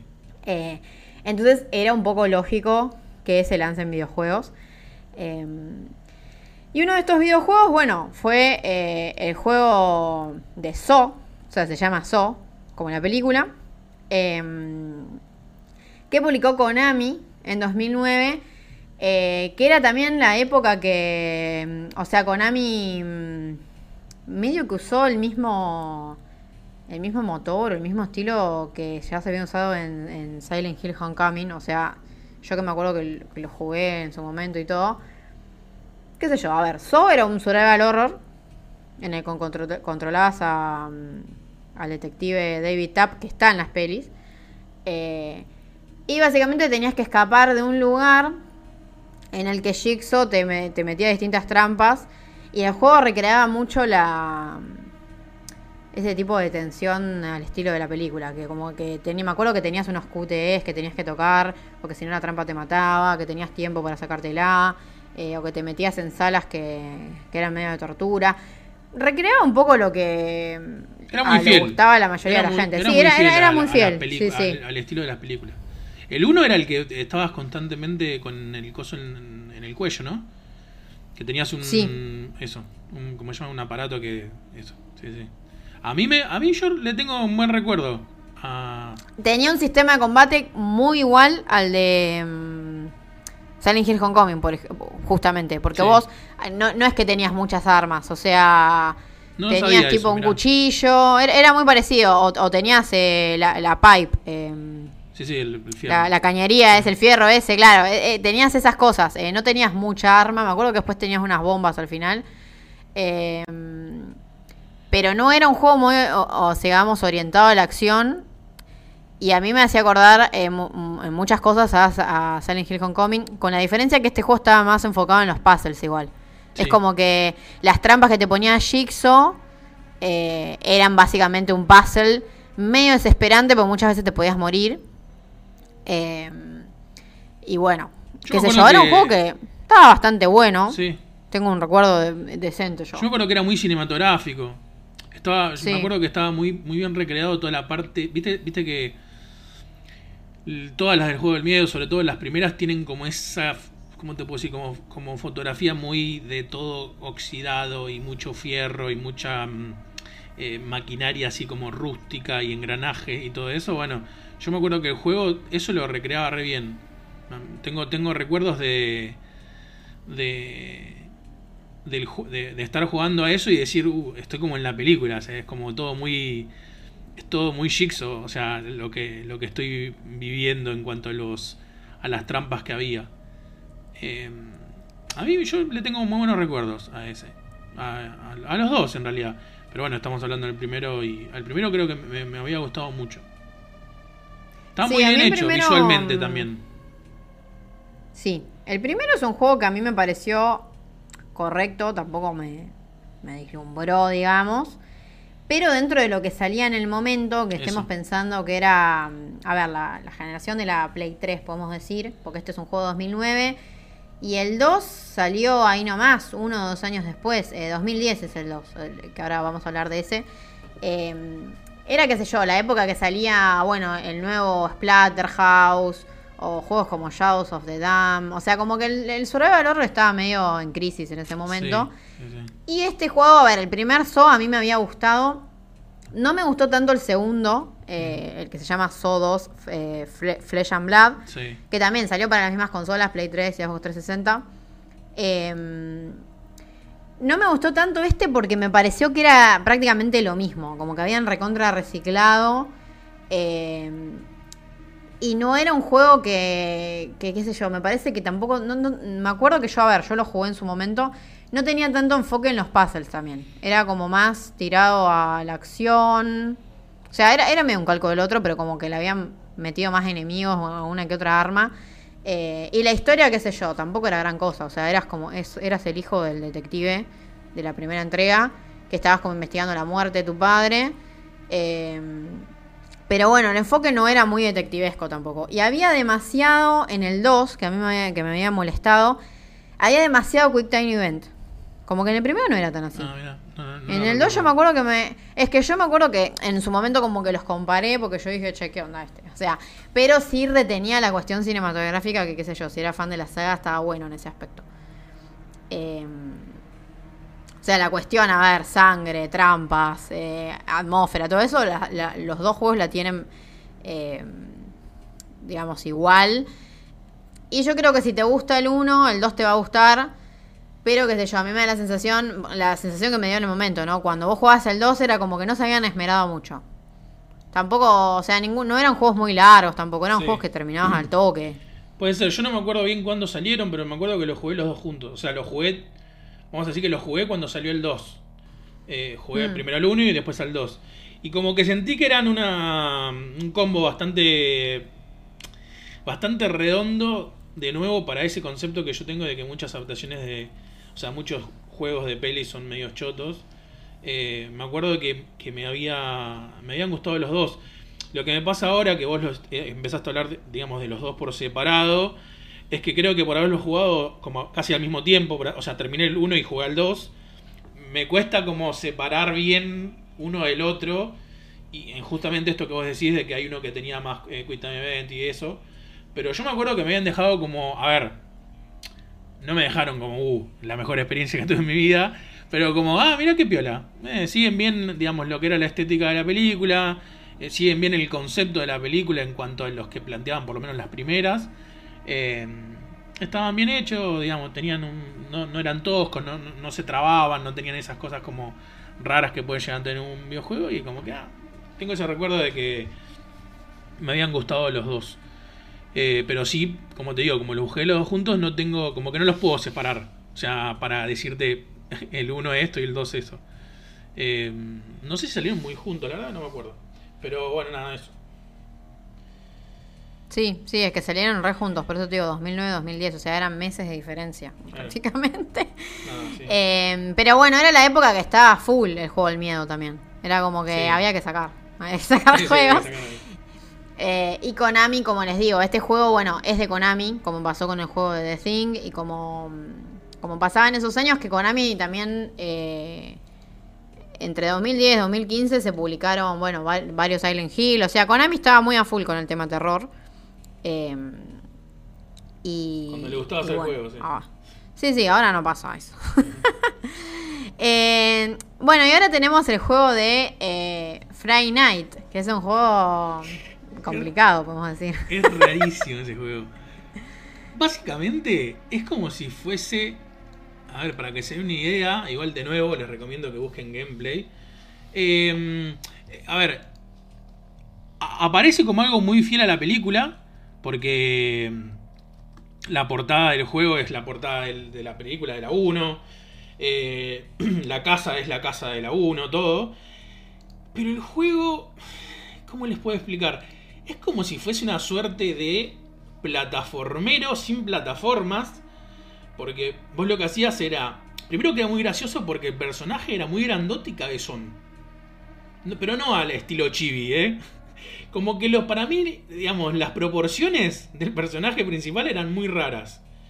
Eh, obviamente, en la película, cuando. El, en el juego encarnamos al vampiro, no me acuerdo ahora los nombres, perdón.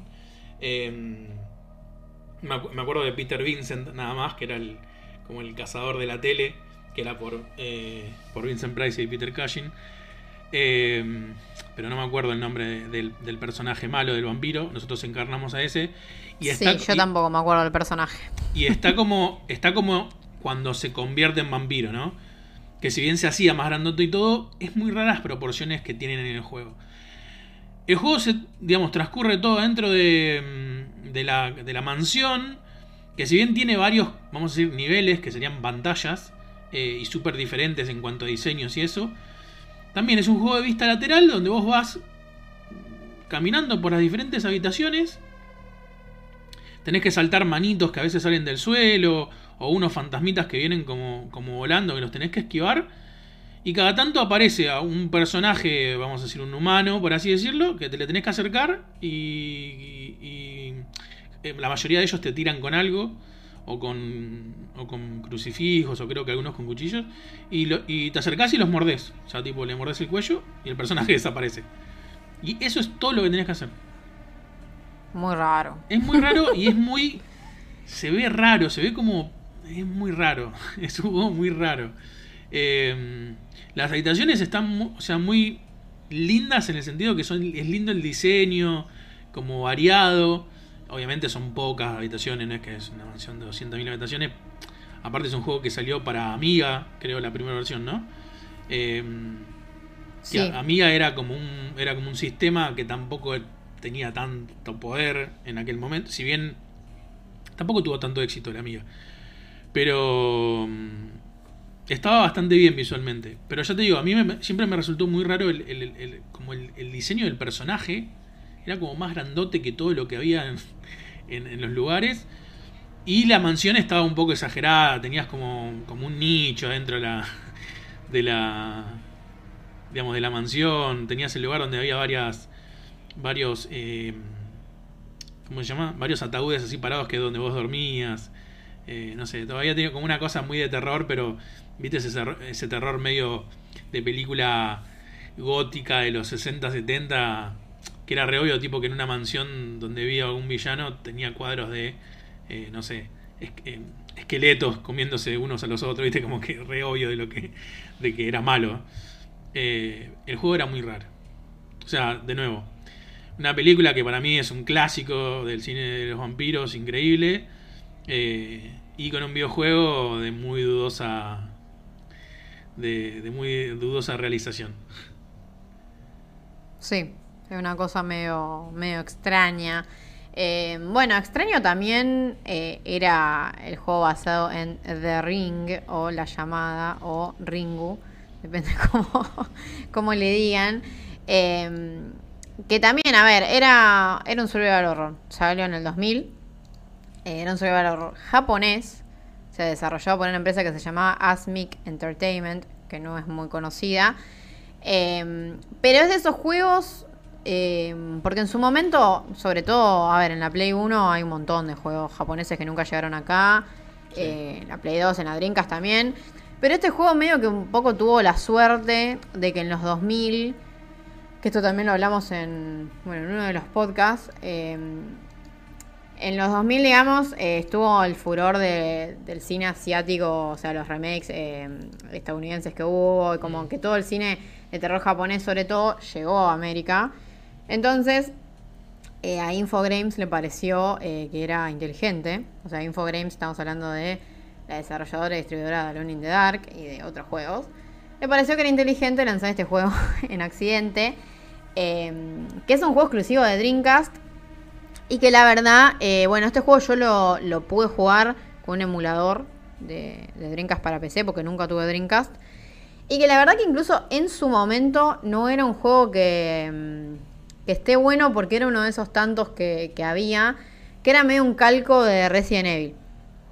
O sea, vos en este juego encarnabas a una, a una mujer que básicamente, eh, o sea, se- el novio se moría porque, eh, como en el trabajo de- del novio, había muerto un montón de gente por un programa de computadora. O sea, en lugar de ser un VHS como era en la película original, Sí. eh, acá era un software medio maligno eh, que se llamaba Ring, que básicamente era como el culpable de las muertes de estas personas como misteriosas. Y vos como que te metes a investigar esto. O sea, qué onda, qué pasó, por qué se murieron, qué sé yo. Y la verdad que era un juego que, a ver, era calcado de los Resident Evil en el sentido de cámara fija, controles de tanque, eh, combate medio así a lo, a lo Resident Evil, con distintos bichos. Lo que pasa es que el juego la verdad que en su momento no le fue bien. Primero por, por la falta, o sea, en críticas, digamos, y en ventas en lo que es Occidente, ¿no? Eh, en Japón a veces este tipo de juegos como que venden igual, pero de este lado del mundo no. Em, que nada, fue un juego que no le, no le gustó mucho a la gente porque era un calco de Resident Evil. Y además como que no tenía mucha atmósfera.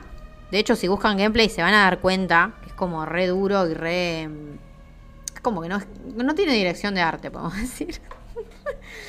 Em, que, que de hecho recomiendo ver gameplay porque este, este tipo de juegos, a ver, para mucha gente que le gusta como indagar en los juegos retros y eso, es llamativo verlo igual.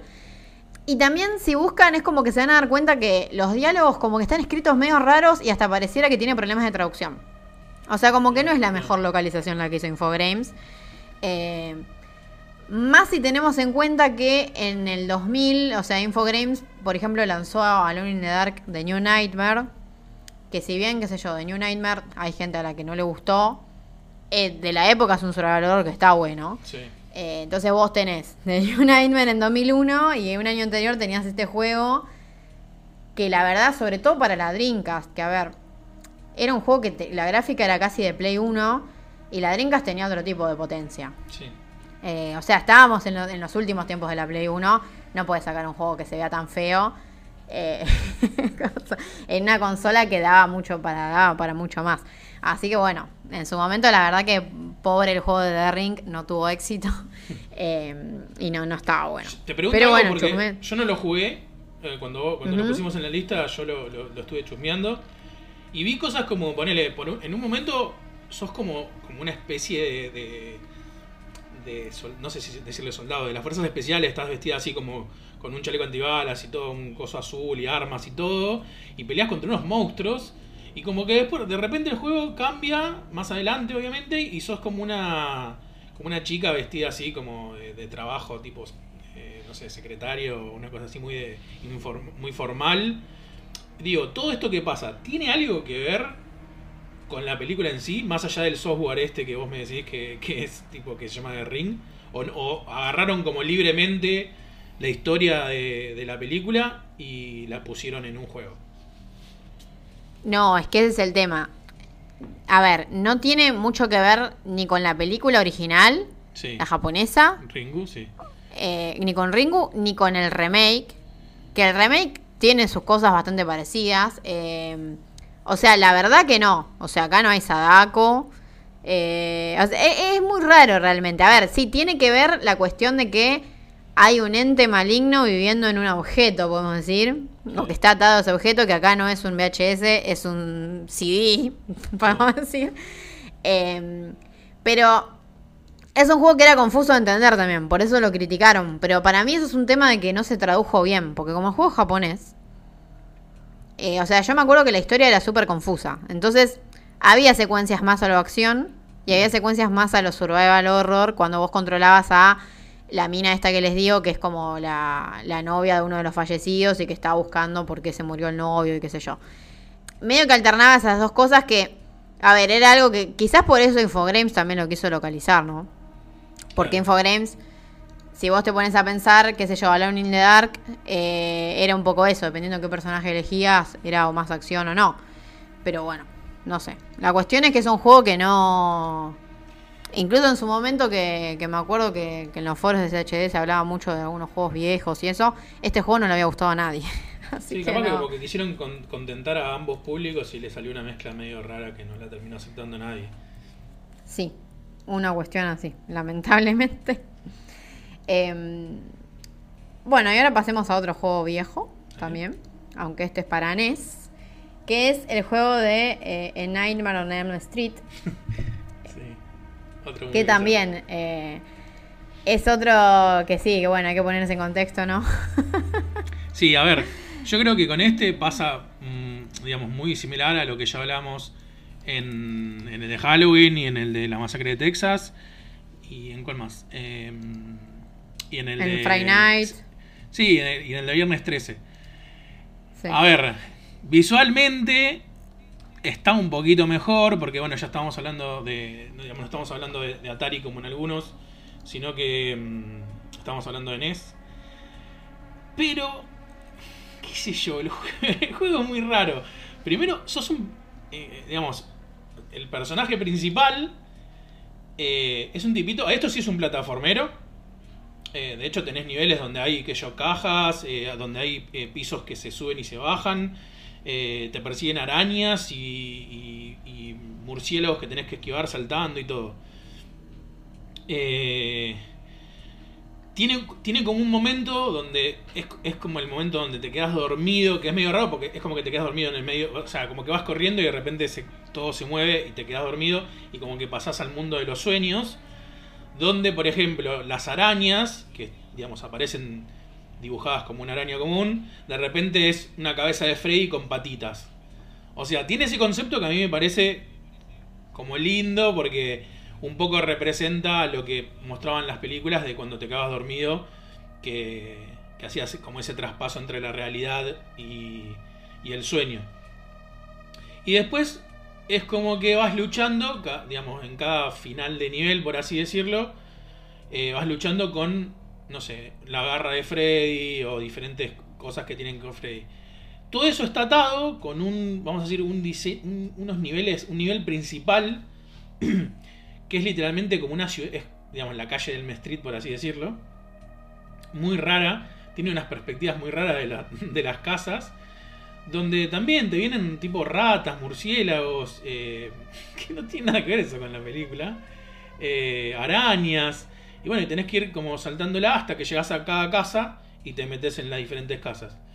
Y ahí dentro de la casa es como que un poco el diseño de niveles cambia, ya deja de ser algo tan, tan plano y se empiezan esto de las plataformas, como dije anterior, con escaleras, muy a lo muy a lo Castlevania, digamos. Eh, básicamente, o sea, es- está medio como sacado de ahí creo que el concepto.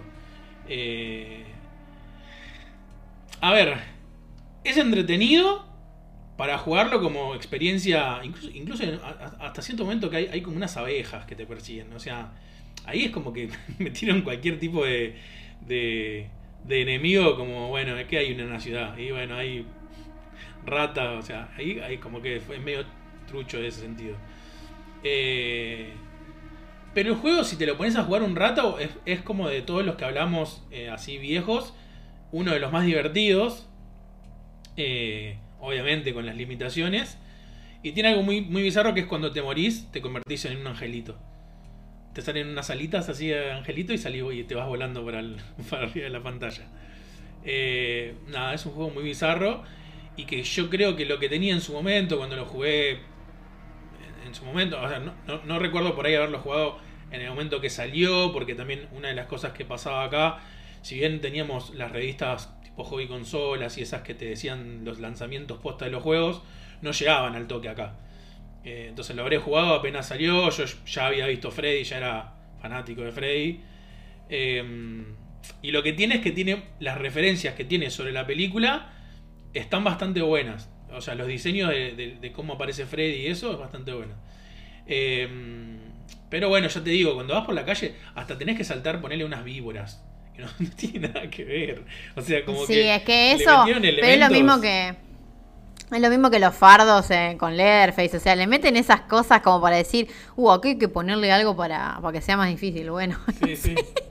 Es como que el gameplay no, no, tenía nada que ver con el concepto en esa época, muchas veces. Exactamente. Un bajón. Sí, sí, era eso. Eh, Porque el juego es divertido. A ver, también, después de Castlevania salieron un montón de juegos así, que todavía no, bueno, no, no, existía el concepto, eh, ¿cómo se llama? Metroidvania.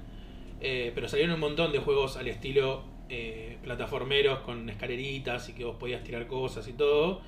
Y dentro de Creo que era uno, era uno, era uno más de todos esos. No se destacaba por nada. Pero bueno, era basado en, la peli de Freddy, que creo que era lo que lo, hacía redundante. Pero como juego, es uno más del montón y de los más pedorros, por así decirlo. Eh, pero bueno, también creo que es un juego que. Este sí, por ahí pruébenlo, también lo encuentran en cualquier lugar. Eh, es como de fácil acceso. Eh, qué sé yo, para tener la experiencia y decir, ah, yo jugué al juego que está basado en la película de Freddy. Eh, pero bueno, si no, también pueden ver el gameplay y, sacarse por lo menos la duda de ahí. Sí, yo creo que muchos de estos está bueno chusmearlos en gameplay para, para conocer qué onda, ¿no? Em, y como ya habíamos adelantado, que mencioné Evil Dead eh, hace un ratito, vamos a hablar de los juegos de Evil Dead. Que básicamente, a ver, muchos eh, son conocidos porque es, una saga que tuvo varios juegos. Eh, y que en su momento la verdad que eran bastante queridos, por lo menos eh, el, Bueno, a ver, el primero... a ver, salió un juego en 1984 para Commodore y Spectrum, que creo que le pasa lo mismo que a todo esto que estamos mencionando. O sea, son juegos que salieron que salieron un poco para acompañar, qué sé yo, el furor de la película en una consola que no que no tenía, qué sé yo, la capacidad para recrear una experiencia eh, que le rinda culto a lo que es la saga de Evil Dead, ¿no? Además a mí me parece que Evil Dead, eh, qué sé yo, sin todo el, chiste, el guion, o, sea, sin la gracia de Ash, me parece que es como que no es Evil Dead, no sé. es, un juego oscuro, digamos, o sea, a ver, es, un, es una experiencia oscura que por lo menos en el primer juego del que estamos hablando, yo creo que todos los que hablamos de, ponerle de Atari, eh, que nombramos un par, eh, el juego de Bill Dead, si no me equivoco, salió para mm, Commodore 64, yo lo tenía en la Spectrum. Sí, eh, Spectrum, por eso era toda esa línea, sí. Pero realmente era inentendible. O sea, a diferencia del de, del de Viernes 13 o del de Halloween y eso, este era inentendible. O sea, en ningún momento entendías que estabas jugando algo que se podría referenciar a Evil Dead. Porque los otros tenían como elementos. A ver, en el de Halloween tenías una niñera con el nene chiquitito y tenías que, digamos, defenderlo de un asesino con un cuchillo. O sea, había referencia. Eh, en el de... Mm, de la masacre de Texas, bueno, eh, tenías la sierra eléctrica, eh, la casita con la camioneta en el fondo, la silla de ruedas, tenía como, eh, eh, como algo que vos lo podías empatar con la película. En el Devil Dead, por lo que yo recuerdo haberlo jugado, no tenías nada, por encima ni siquiera los niveles, eran como mazmorras, en la, donde estabas, tipo con, pared de ladrillo, por así decirlo. Para mí es de los peorcitos de los, todos los que nombramos, en el sentido de que si bien el gameplay era muy, muy malo, eh, si mal no recuerdo, medio co- como que se veía de arriba, eh, no tiene nada que lo, que lo... O por lo menos, a ver, capaz que ojalá haya alguien que lo haya jugado completo y que deje en los comentarios, pero yo me acuerdo desde que cuando lo jugué en su momento, eh, que no recuerdo haberlo terminado, lo que lo jugué, no hubo nada que me haya dicho, digamos, quizás hay cosas que a nivel narrativo, si viste la película, podés decir, ah, pero no había nada concreto, ¿entendés a lo que voy? No había nada que me emocione de decir, uh, mirá, esto es como la peli, uh, mirá, esto es como la peli. Eh, que sí por ahí tenían los otros juegos con todas sus limitaciones. Y como que cero fiel, digamos. Sí, yo creo que sí. Un, garrón. Eh, que bueno, no era el caso del el segundo que vamos a comentar, que es Evil Dead Hail to the King, que es un juego que salió en PC, Dreamcast y Play 1, que yo lo jugué también en su momento y lo volví a jugar hace unos años. Y es un juego que la verdad que está bastante bueno, porque, eh, a ver, era un survival horror en el que controlabas a Ash, que estaba situado después, digamos, de Army of Darkness, que es la tercera película de la trilogía original. Eh, y que básicamente, a ver, Ash como que medio que rehizo su vida, volvió a trabajar en el supermercado, tiene una nueva novia. Eh, y básicamente a la novia la secuestran, o sea, no es una historia muy, ¿cómo se dice? Muy inteligente. Eh, la secuestran y él como que tiene que volver a la cabaña de la primera película eh, a rescatarla. Es una cuestión así la historia. Eh, y lo que tenía interesante, que a mí me había gustado en el momento, y también si uno lo compara, digamos, con los survival horror de, de la época, es un juego que está bastante bien. Que la atmósfera está buena y que tiene, a ver, es otro de los tantos clones a los Resident Evil, ¿no? O sea, el combate, la cámara, eh, la cuestión de inventario, qué sé yo, es muy Resident Evil. Eh, pero bueno, tenías, qué sé yo, munición li- limitada, como que no era, o sea, no es que ibas por todos lados con la motosierra matando zombies, o sea, era bastante mm, jodido encontrar, eh, ¿cómo se dice? Combustible, eso, o sea, era un juego re survival horror, eh, con gráficos así pre-renderizados, que por eso dentro de todo envejeció bien, porque tiene lindos fondos, linda atmósfera. Eh, y que bueno, a ver, básicamente tiene toda la onda de lo que es eh, Evil Dead. O sea, Sí. es un poco... Para el momento está muy bueno. Sí, yo me acuerdo que tipo, o sea, está muy bueno porque tenía muchísimas referencias. Que yo tenía la referencia del puente que queda todo como así como, como estrujado cuando, cuando salen los, los diaditas, ¿viste? los demonios. Que Sí, el puente sí, sí. queda eso. Bueno, la, la casa estaba re bien construida. O sea, como que seguía muy bien la historia. Eh, a mí había un par de cosas que, que me acuerdo que en el momento me la tiraban medio para atrás, que era el hecho que querían imprimirle comedia con los personajes, con muchos de los enemigos. O sea, querían Sí, darle como un carácter medio bizarro, pero terminaba siendo un bizarro que no era como el bizarro de la película, que quedaba medio como trucho, no sé cómo decirlo. Y tenían algo que tenían muchos de los juegos de esa época, que, que particularmente para mí eh, los Resident Evil no lo tenían de esa manera, que era que el combate era súper tosco. A ver. si- Sí, eso, si- eso sí, al lado de Resident Evil Claro. no tenía el pulido técnico, pero ni en pedo que tenían ni, Silent Hill ni ninguno bueno, digamos. Claro, o sea, a ver, a nivel visual, para mí, todo lo que decís vos, 100% de acuerdo. Está súper fiel. eh, todo lo que era pre-renderizado. eh, eh, respecto, o sea, bueno, se notaba mucho que lo pre- lo pre-renderizado contra los, los vectores de los personajes había como un, como un abismo entre una cosa y la otra a nivel definición. Pero digo, eso no me molestaba porque entiendo toda la época y todo. en ese momento no me molestaba. Pero sí me molestaba esto de que las luchas, que eran como un punto importante del juego, porque no, eh, era, a diferencia por ahí de Resident Evil y eso, no tenía puzzler que yo recuerde, o mm, creo que no, que, o sea, tenía así cosas de, bueno, agarro esto acá y lo tengo que llevar a otra punta para que funcione, pero no tenía resolución de puzzles, literal, de puzzles así, de, de tocar un piano, ese tipo de puzzles me refiero. Eh, y que la acción sea lo más importante y sea súper tosca, me acuerdo que en el momento era como que, o sea, disfrutaba de lo visual y de la historia y todo, pero cada vez que tenía que luchar contra un personaje era como una amargura, una frustración terrible, me acuerdo. Sí, eso sí, por eso, era un juego que quizás mm, bastante menor presupuesto, eh, bastante más tosco. Y la cuestión del humor es verdad porque mm, era un juego que quizás intentaba imitar la, la, atmósfera y como el tono de la historia de la primera película. Sí.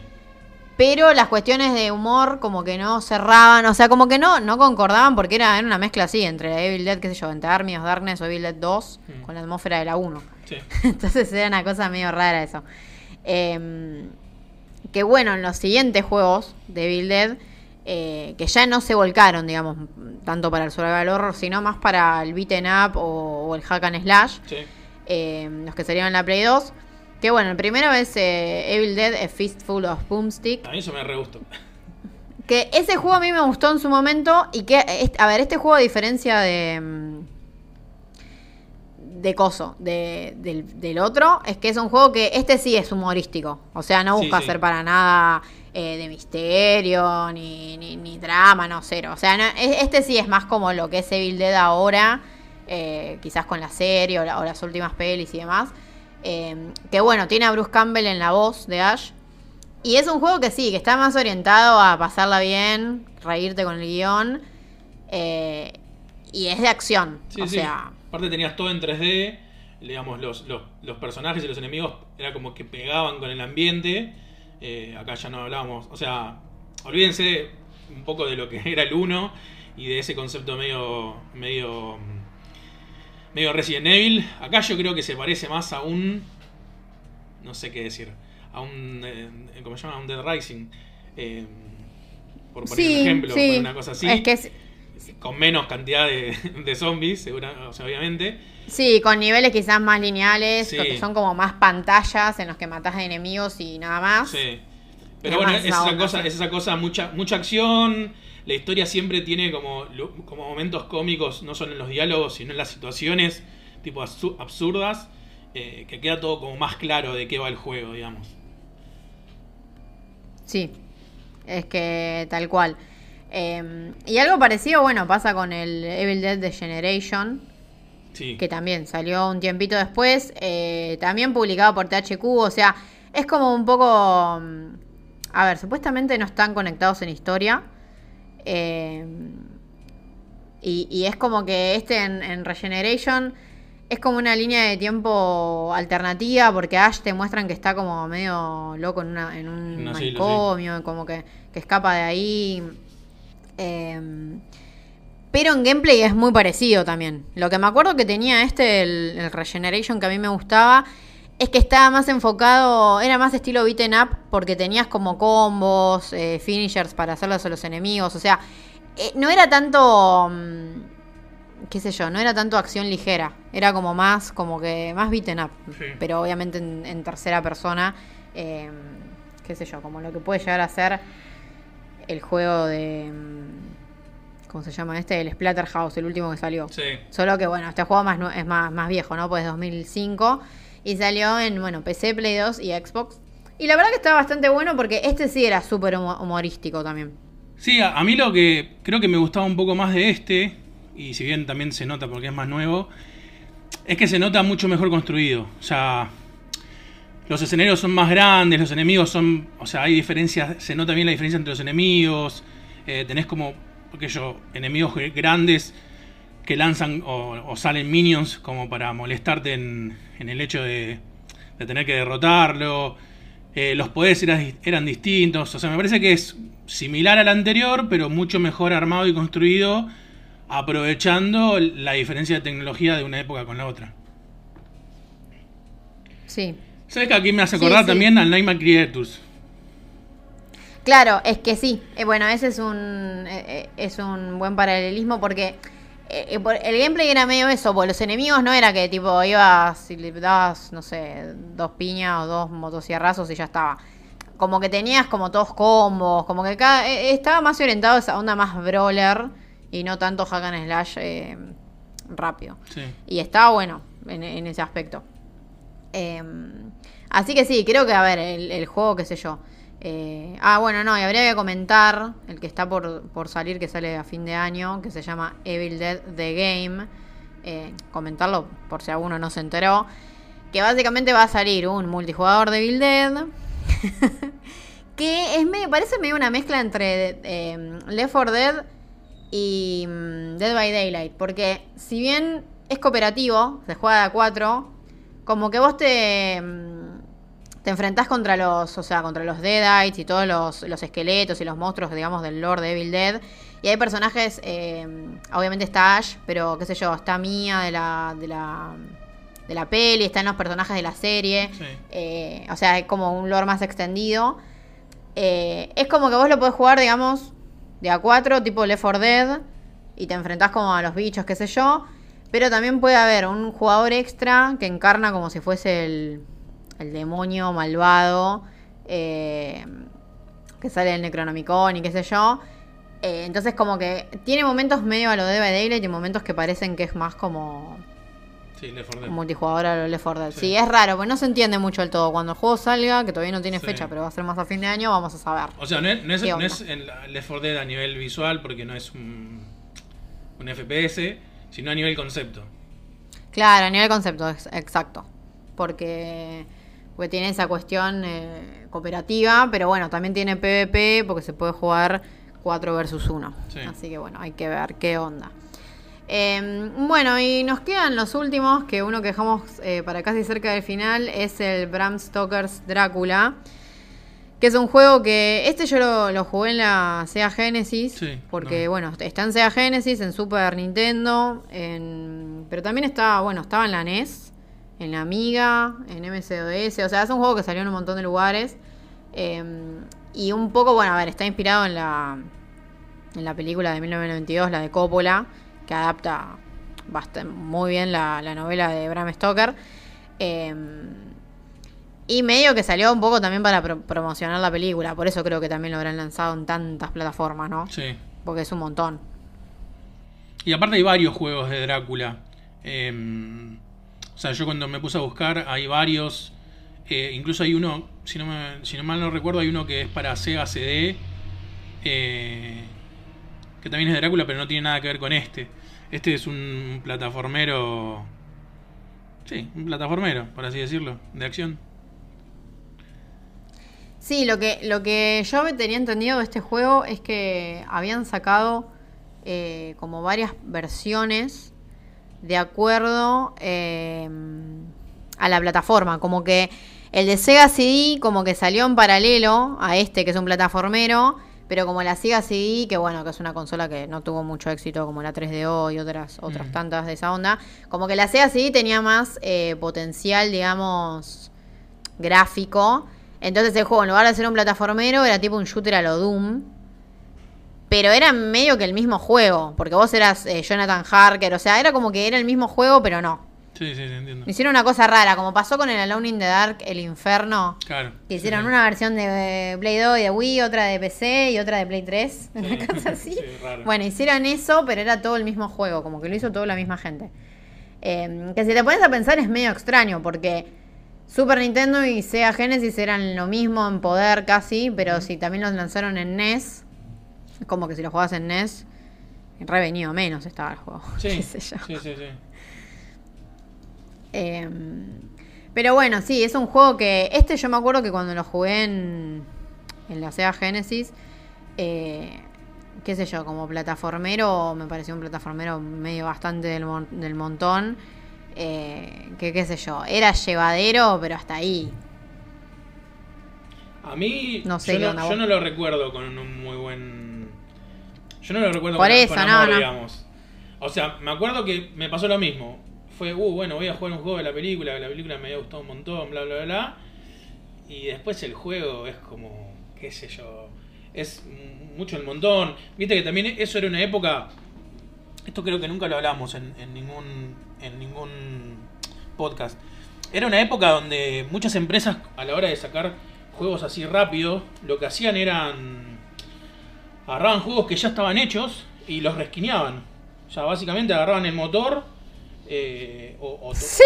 o todo el, el juego ya completo y lo que hacían eran le cambiaban los los assets visuales Eh, y a mí siempre me sonó medio a eso o sea no estoy no estoy seguro no, estoy- no lo estoy afirmando sino estoy diciendo una sensación de que siempre me pareció un juego tan como como básico estándar no sé cómo decirlo Eh, teniendo en cuenta Sí, de que mm, oh, ¿qué? medio un Castlevania trucho era.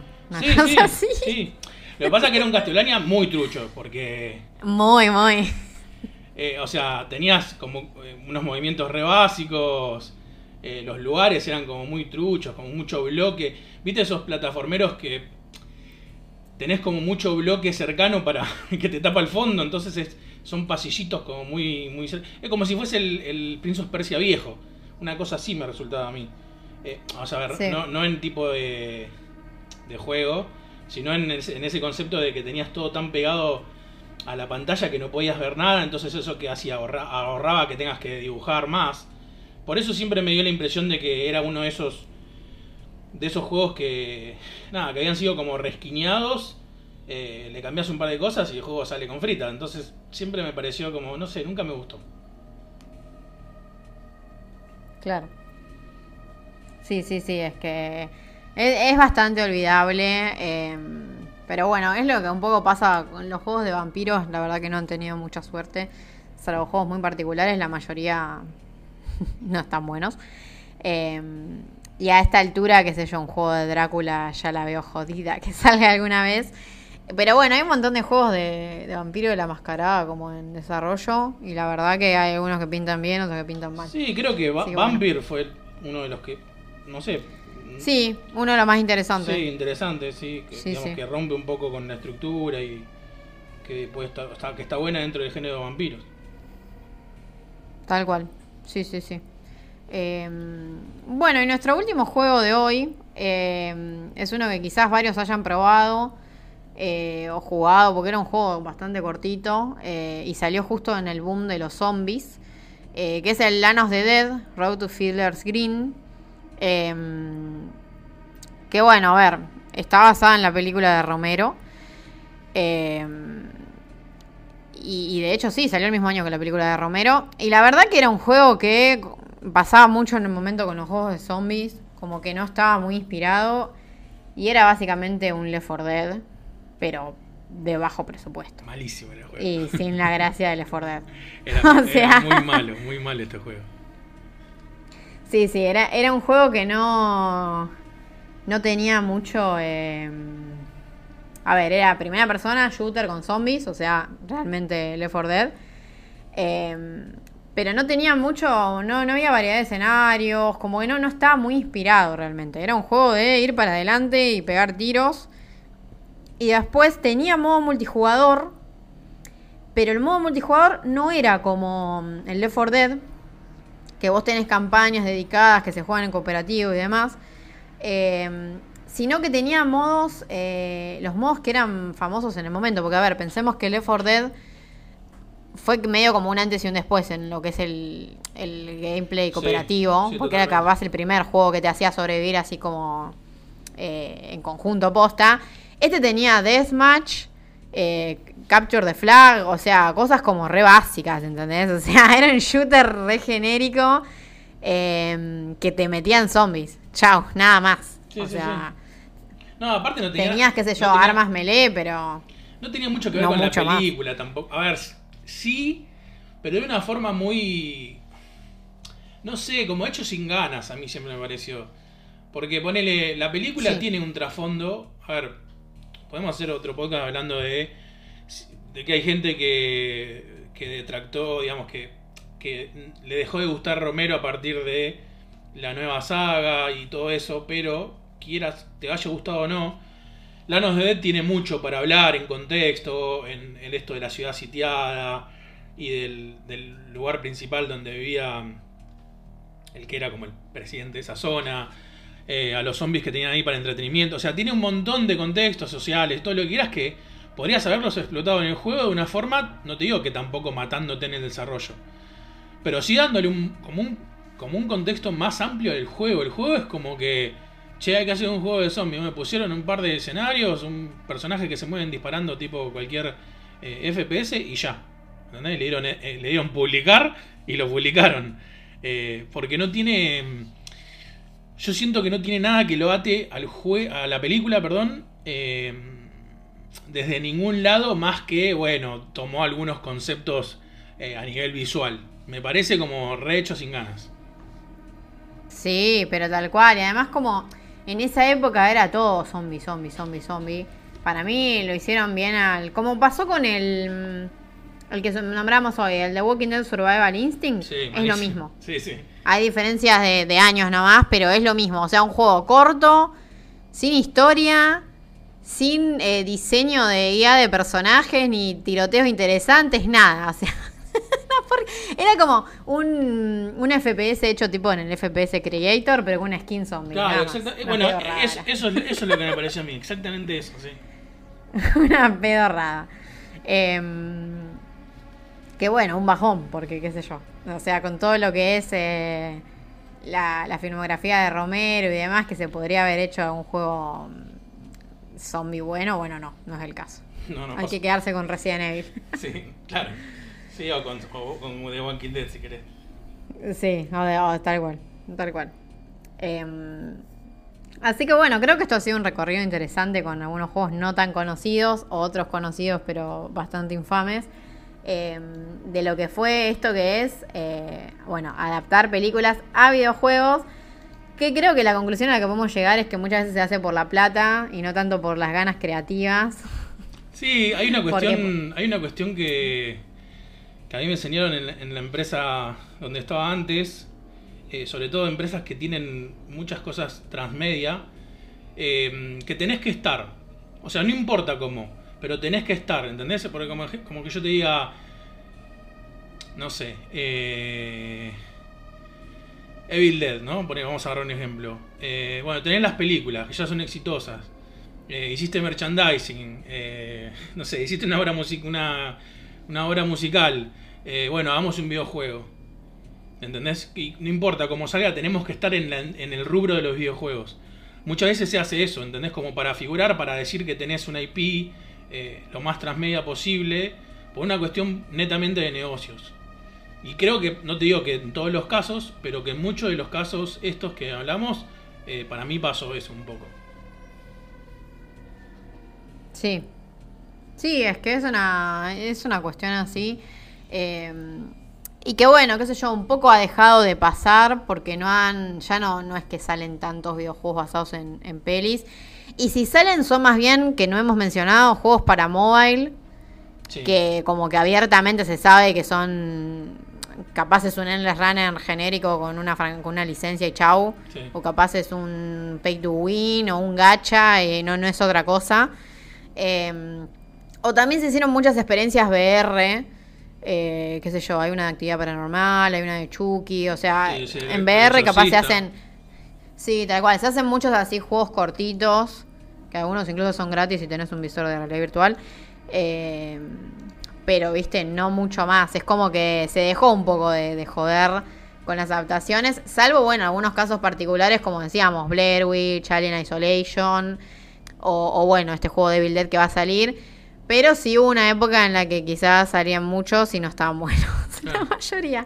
Sí, sí. Eh, así que creo que no nos olvidamos ninguno. Si ustedes creen que nos olvidamos alguno que tenemos que mencionar, que, que- sacando el disclaimer que dijimos que eh, no hablamos de Alien, no hablamos de, mm, Sí. de Predator y estamos hablando de clásicos. O sea, no mencionamos, por ejemplo. Parasitive, porque, par- claro, hay un montón que no mencionamos.